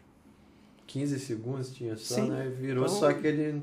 Virou um tivesse o bordão. espaço que o Bolsonaro teve. Virou um internet, bordão, né? entendeu? Então, o, É. o Collor ganhou e os outros ganhou, o Fernando Henrique ganhou em sequência, então não teve oportunidade de mostrar o trabalho, mostrar Sim. a capacidade dele para gerir um, um problema que é o nosso país, né? Entendi. Mas Vai. um, Mas Tem, agora é o André, agora, agora é o lado dele. Ah, o Mandetta eu gostei dele, cara. Eu Gostou? achei que foi bom, foi bom. Começou bem? Começou bem. Terminou bem? O problema é que.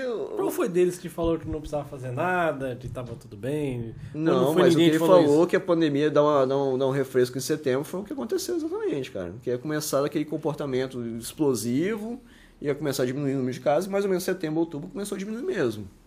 Então, assim, eu, eu gostava dele, assim. Questão que era a fogueira das vaidades, né? O meio político.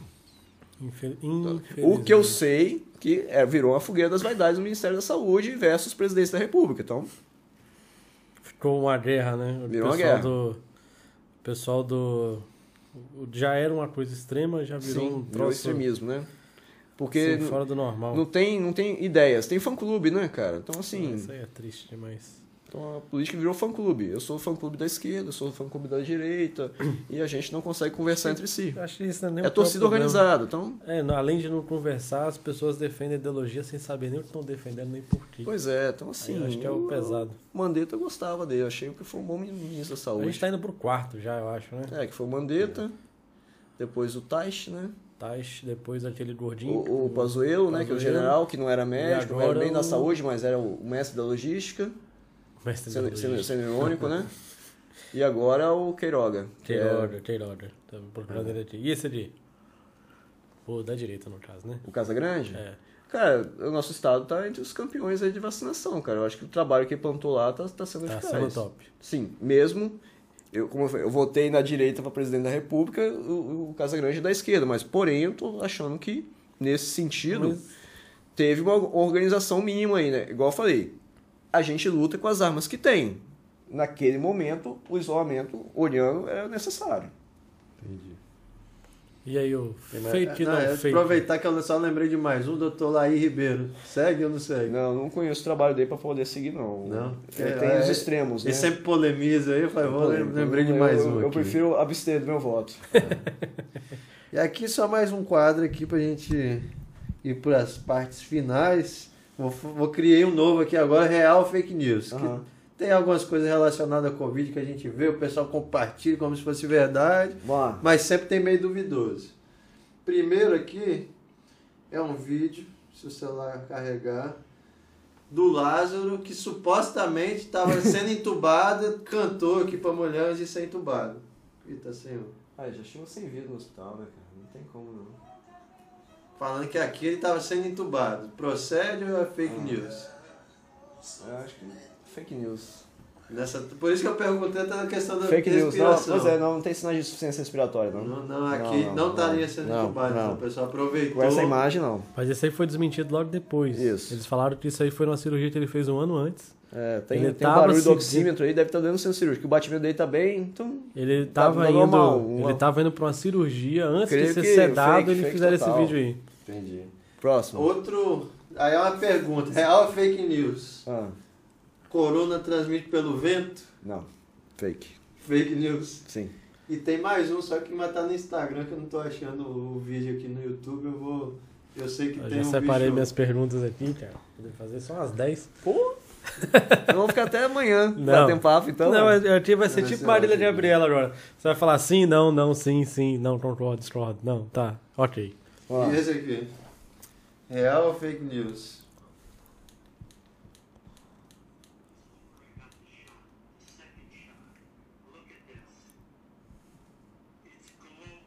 Hum, deve ser fake, não tá Essa vacina de corona brilhando aqui. Ah, meu irmão. Olha lá. Isso aí tá viajando na maionese. Brilhou ah. até na, na, na mão. Não dá pra acreditar em algo sensacionalista. Falou assim. que tem, contém luciferases a vacina de Eu Covid. nunca ouvi falar, nunca ouvi de- falar É, dessa uma mistura de substância. Lúcifer com fezes, né? Fake news. Fake news, pelo amor de Deus. E a questão do chip.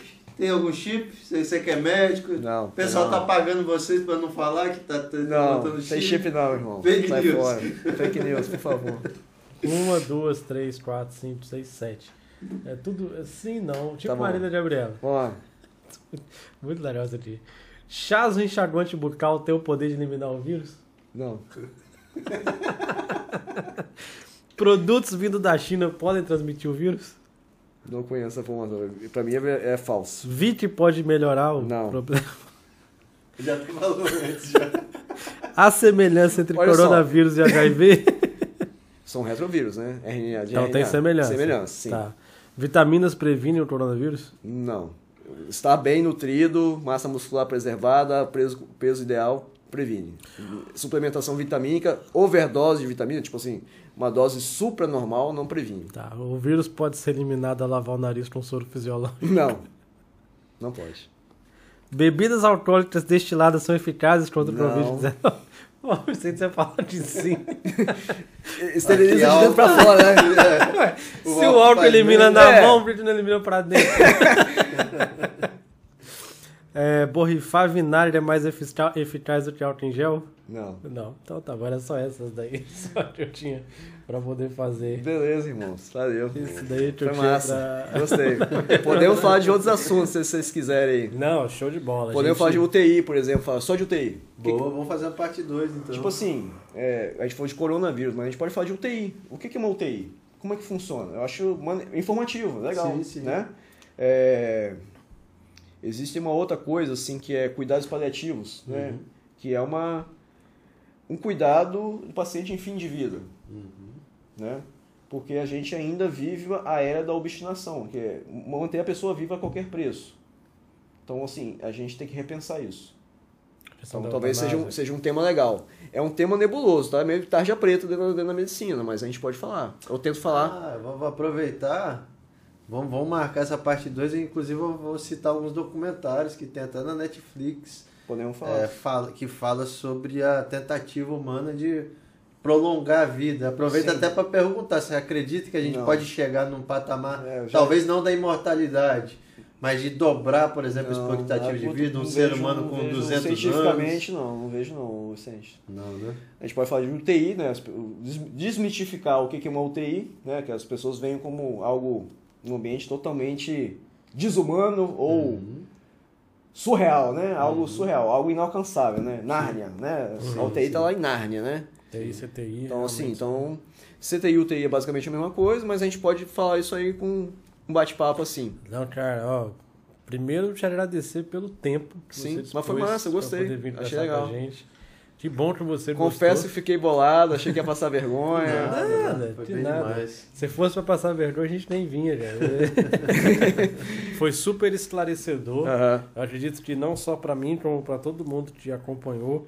Bem é claro legal que eu tô é, segurando, né, tipo, os anseios dessas, Uhum. dessas Sim, questões sim. de vacina, remédio, enfim. Não. Até porque não era esse o nosso... Por mais que eu esteja, talvez até É.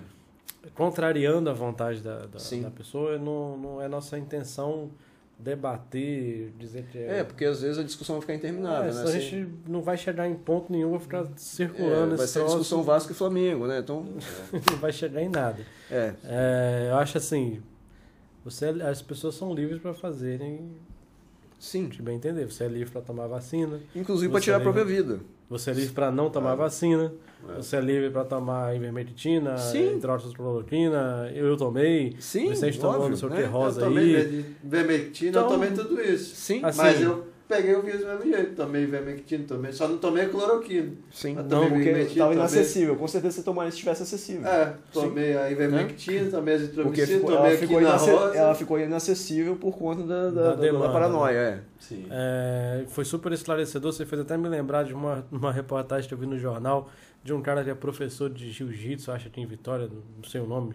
Ele mostrando a rotina dele no dia, que ele chegava em casa, parava na porta, tirava a roupa, tirava o sapato, É. entrava pra dentro de casa, aí tinha um chinelo pra dentro, um chinelo pra fora. As compras chegavam, passava álcool de É, produto pro sim. produto, lavava a mão, tomava, Todo mundo fez isso. tomava Todo 10 mundo fez isso. por dia. André, inclusive a gente lá em casa Tomava fez. 10 Não banhos tem- por dia e tal, não sei o quê. Mamãe te fala uma coisa legal. Ela fala assim: no final das contas foi bom que pelo menos o povo agora lava a mão. Porque Sim. antes o pessoal chegava em casa, Lava a mão, É. troca de roupa. A- a chegava em casa. A gente pode até falar um pouco sobre isso, assim, as pessoas confundem lavar a mão com molhar a mão. Sim, eu sei. Eu sei. Irmão, eu de, vez, de vez em quando eu eu fico tentando fazer Sim, lá cara. as técnicas de lavagem Sim, ali. de- então vamos, vamos Eu ponderar, né? de fazer assim. Higienização das mãos é uma coisa e molhar a mão é outra. Então vamos ser bem claro também, né? fazer aquela parada da Ah, eu molho a mão, é, exatamente. Não, molhar a mão é, não é higienização das mãos. É, molhar, é, jus- é apenas molhar a mão. O nosso papo foi muito bom, muito enriquecedor. Acho que a gente já sai daqui com uma segunda Aham. data agendada já, se Sim. Deus quiser, pra gente poder dar continuidade, fugir um Pessoal. pouco do Covid e voltar no. É, a gente pode UTI falar outros temas mais. de saúde, se vocês quiserem, né? Lembrando que eu não sou especialista nos assuntos, mas a gente pode Lógico, falar a opinião não, médica, né? bem- Peço desculpas aos colegas médicos que talvez estavam assistindo se eu falei alguma coisa que não fosse coerente, mas eu, não- como eu falei, eu sou especialista em terapia intensiva, não sou infectologista, falei da minha experiência, o que eu acho, o que eu penso, né? E algumas coisas de ciência, Sim. né? Show de bola. E E tem aí, só aí. a questão do que a gente faz, pede para todos os convidados, Ah. que a gente faz um compilado depois. Se você gostou da experiência, gostou Gostei. de vir aqui, falar para aquela câmera lá que eu recomendo o Capixaba Cast. Eu recomendo o Capixaba Cash. Muito bom. Valeu. Show de bola. e por último, e não menos importante, uma pessoa que você indicaria pra vir conversar com a gente. Pô, nosso professor, o Vitor, ele comentou comigo que você comentou, convidou ele, o Vitor Paulino, Sim. Vitor Paulino, né, pra vir aqui. E ele falou, ah, tô pensando, tá? Eu falei, pô, vai lá, cara, vai lá. Fala Ele sobre é atividade da física. educação, Fala né, sobre atividade atividade física, vai ser Ah, legal. legal, legal. Então, vai ser legal. Vou entrar em contato. Se prepara, Você fala de Vitor. nutrição, nutrição e esporte, pode falar uma Boa, coisa boa, legal boa. A aí. esposa dele, a esposa dele é do. Pilates, não é? É, Então talvez A Camila. a Camila no Pilates, ele Tá do. bom, bom, vai. É, inclusive, eu falei com ele, vai- vai lá, Vitor, vai ser legal. Eu, eu, eu- ele me convidou, eu falei, pô, vai ser legal, convida, vai lá. Vitor tá, o Vitor tá correndo de mim. É, tá, tá escorregadinho, tá escorregadinho. Ele tá correndo Mas de ele mim. vai ver o o bagre papo agora, ensaboado, o bagre que- ensaboado. Ele vai ver hoje. Vai ver os Vai, vídeos, vai, vai, vai, vai relaxar e vai ficar Ele tranquilo. vai animar pra poder, pra poder vir. Vai, Naquela turma ali tem uma galera boa. Sim. O, o Jonas é um cara.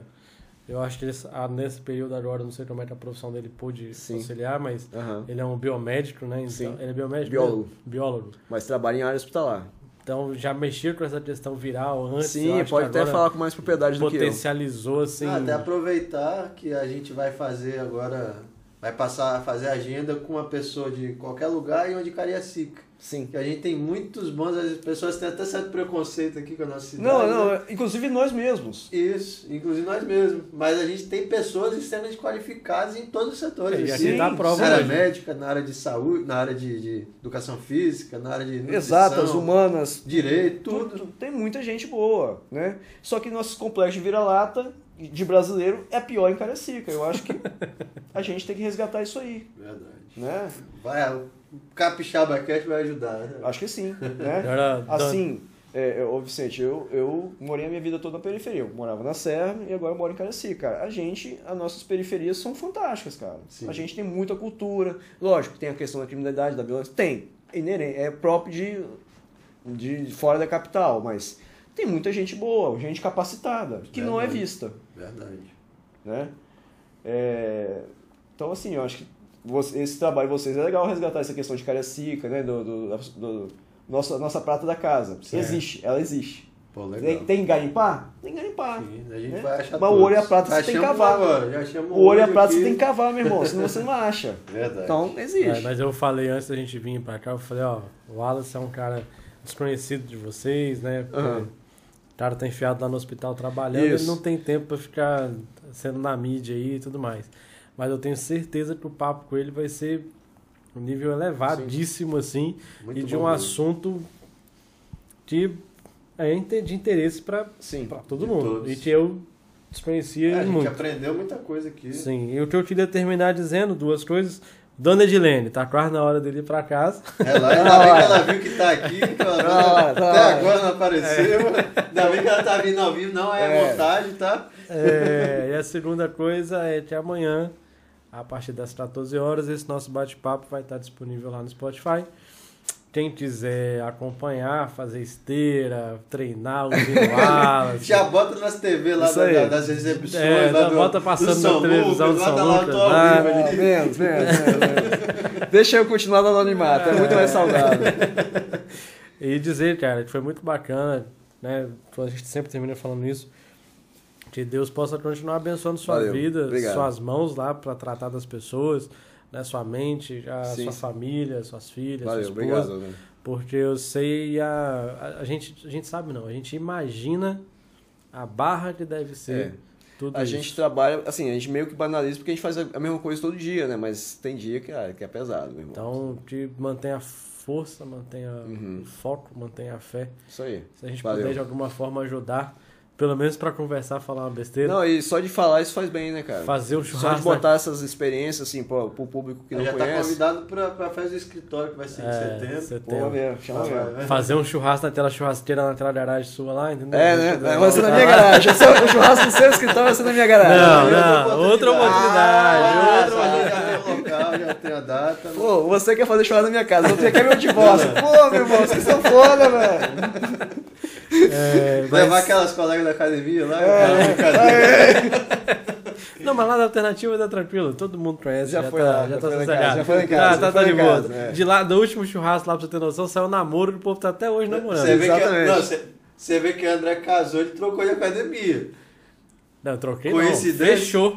Fechou. Fechou. Fechou, Foi a né, última academia a abrir. Foi a Você- última a abrir, o horário todo reduzido. Coincidência, Ó, acho que não, hein? Inclusive, inclusive Tá um- justificando muito. Teoria Não, conspiratória. a gente sempre falou isso. A, a, a academia alternativa, eu vou citar o nome da, Sim, da sim. academia, ela, pra, ela tem tudo para ser a academia número um de Campo Grande. E ela conseguiu se esforçar bastante para ser a última. Sim.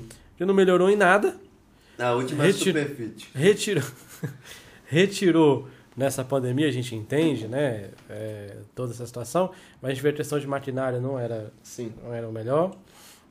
A gente ficava lá pela questão das amizades da companhia mesmo, Sim, e a gente cita os tal. professores e tudo mais. A pandemia veio, infelizmente, perdeu todo mundo, eles tiveram que Ah. mandar todo mundo embora. Aí você vai pra uma academia que não tem nem recepção? Não dá. Sim. Infelizmente, assim, eu entendo a situação, eu não sei hoje como é que tá lá. Mas entre pagar lá e pagar outra do lado da minha casa que eu vou andando, Sim. Aproveitar e mandar um abraço pro pessoal da Top Fit lá que estão lá, É. treinando. treinando. Não, Top Fit é bom. Treinando lá. A Superfit que é... Pro meu amigo Márcio, pra minha amiga Sueli, tamo lá. bota aí, dia. vou falar, Vitor, bota pra passar lá na televisão da Superfit lá então. Não, Ih, é, da Top pode, Fit, da Top. Fit. Top lá. Fish, da Top, Top Fish, pra Fit, poder É, passar. eu falei com o Márcio de manhã, vou passar da televisão lá, aparece lá, hein? O Márcio é o meu colega médico e é dono da academia, né? Ah, Uma homenagem mas, aí, pô, lembrança legal. pra ele aí. Não. É... Então, inclusive, é um cara bom pra vir aqui. Bom, né? vai- Eu falei com ele. aqui, Eu falei com ele pra vir e falar assim, dessa, dessa, pra- dessa pra vida, vida dupla dele, médico e dono de academia, empresário. Pô, bacana. Como é difícil ser empresário É, no Brasil, eu meu irmão. Isso um- aí é um tema que vocês têm que falar também, cara. É? Thiago Volpe. Eu tava ouvindo um podcast do Thiago Volpe, que é um médico em São Paulo. Ah, é São um Paulo. médico e que se envolveu em algumas aventuras de empreendedor, Extramédicas. Empreendedor e acabou trazendo isso pra dentro da medicina. Puta clínica, tal, e ele Bombou, falando né? muito a respeito de é, a especialidade dele é emagrecimento, endro- endó- Endocrinologia, nutrologia, essas, coisas. aí. Sim. Esse, esse caminho que ele segue. É, a gente vê muita médico empreendedor na área de, de, de cirurgia, né? É, hospitalar, né? Abrindo Plástica hospital, né? também, É, plá- cirurgia plástica, implante capilar. É, o dono da Mormai é médico, né? Ah, é, não sabia. É. Não sabia. Ele foi, ele formou, acho que no Rio Grande, ele é, ele é gaúcho, formou no Rio Grande do Sul e foi pra Santa Catarina, lá naquela praia que uma praia Ah, que é, não sabia. E aí ele surfava, ele trabalhava de dia, surfava no início da manhã, no final da tarde, e aí viu que tinha um filão que era roupa de material para surf. Caramba, Que Eu massa. vi uma, vi uma matéria deles, assim, tem muito tempo já que eu vi. legal. É médico. Pô, não sabia. Bom saber. Show de bola. Já Teve aquela, aquele um. insight, né? Ah, surfando essa água aqui de Santa Catarina é gelada, eu preciso de uma- um equipamento melhor. Caramba. Aí começou a fabricar. Mormai, vamos vir aí, hein, pra começar. Vai lá, Bora, fala sua, sua, sua vida aí. O pessoal já acompanhou a gente até agora, muito obrigado. Obrigado mesmo. muito Valeu, obrigado. Ó. Valeu, um prazer. Parabéns Valeu, Tony, você que tá aí no estúdio aí, ó. Valeu. Valeu! Tamo junto, pessoal. Até a próxima.